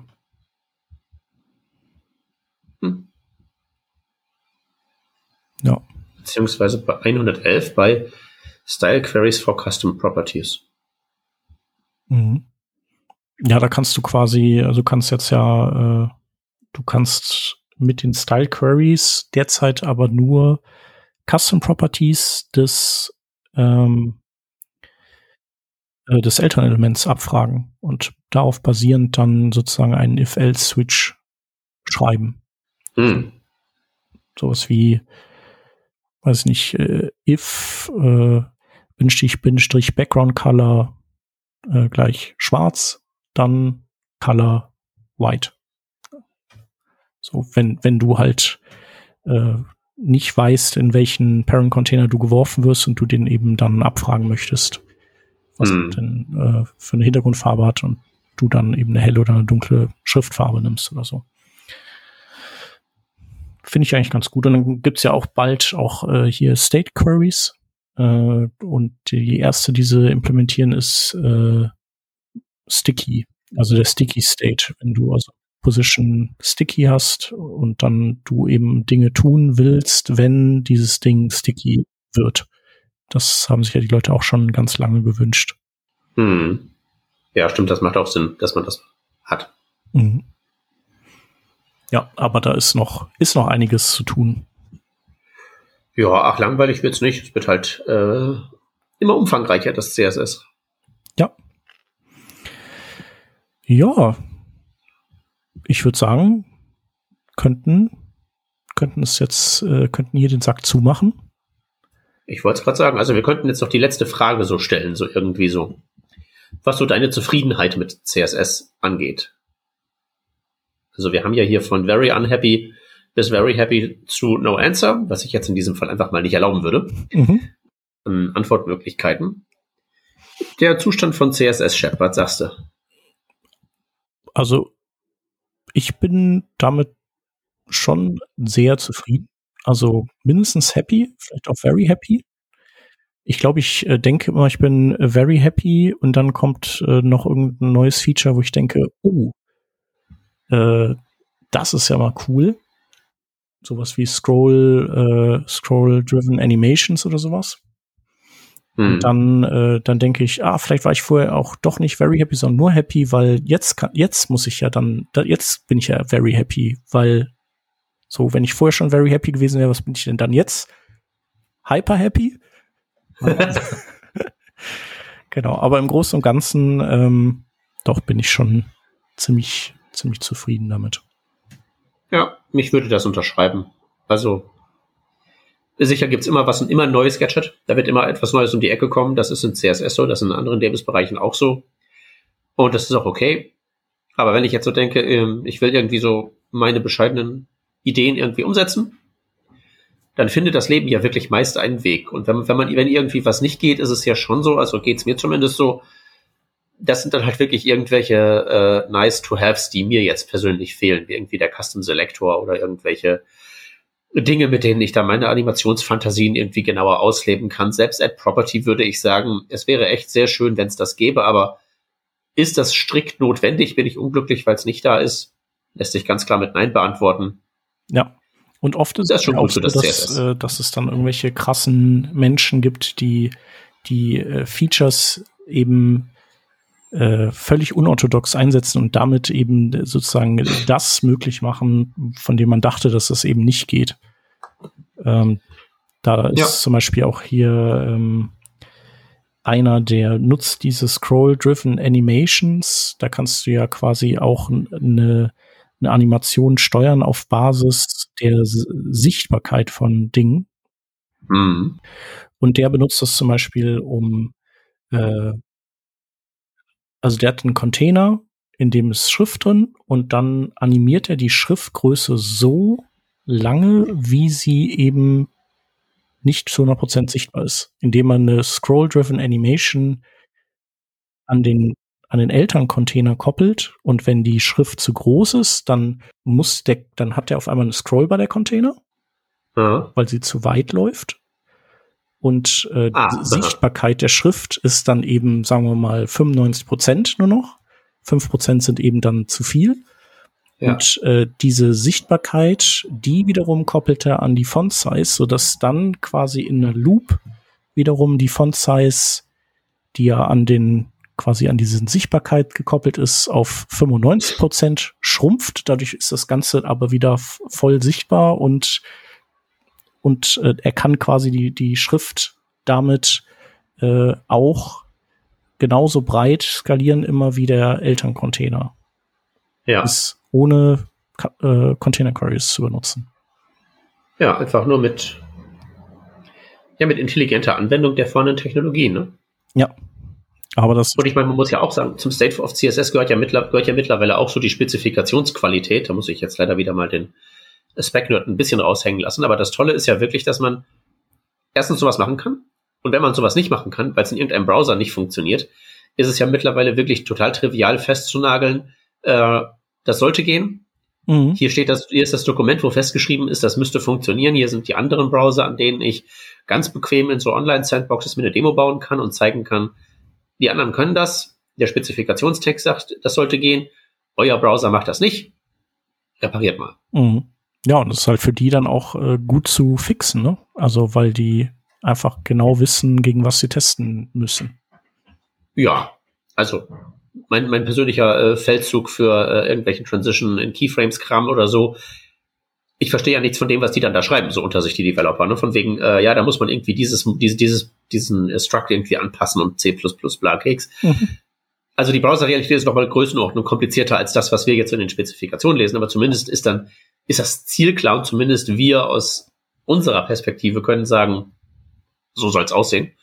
Und das gehörte halt auch zu, und das war ja früher auch nicht, nicht der Fall. So CSS 2, irgendwie sowas. Ne? Ja. Ups, CSS 2.1. Ist mhm. das ein Fortschritt? Hm, so mittel. Mhm. Ja. Ne, die Zeiten sind vorbei. Das ist alles schon sehr, sehr gut da, wo es angekommen ist und das kommt, glaube ich, ganz gut auch mit seiner Legacy-Last klar und schreitet klar voran. Passt schon. Good Times Ahead. So sieht's mal aus. Und Good Times auch jetzt schon, würde ich sagen. Ja, auf jeden Fall. Cool. Ja, hat auf jeden Fall äh, Spaß gemacht, hier durchzugucken. Durch die äh, Es ist vor allen Dingen sehr erhellend, was ich ja auch noch alles hier so neben den Shownotes notiert habe, für muss ich mir noch mal angucken. Ja. Das genau. ist schon, ja.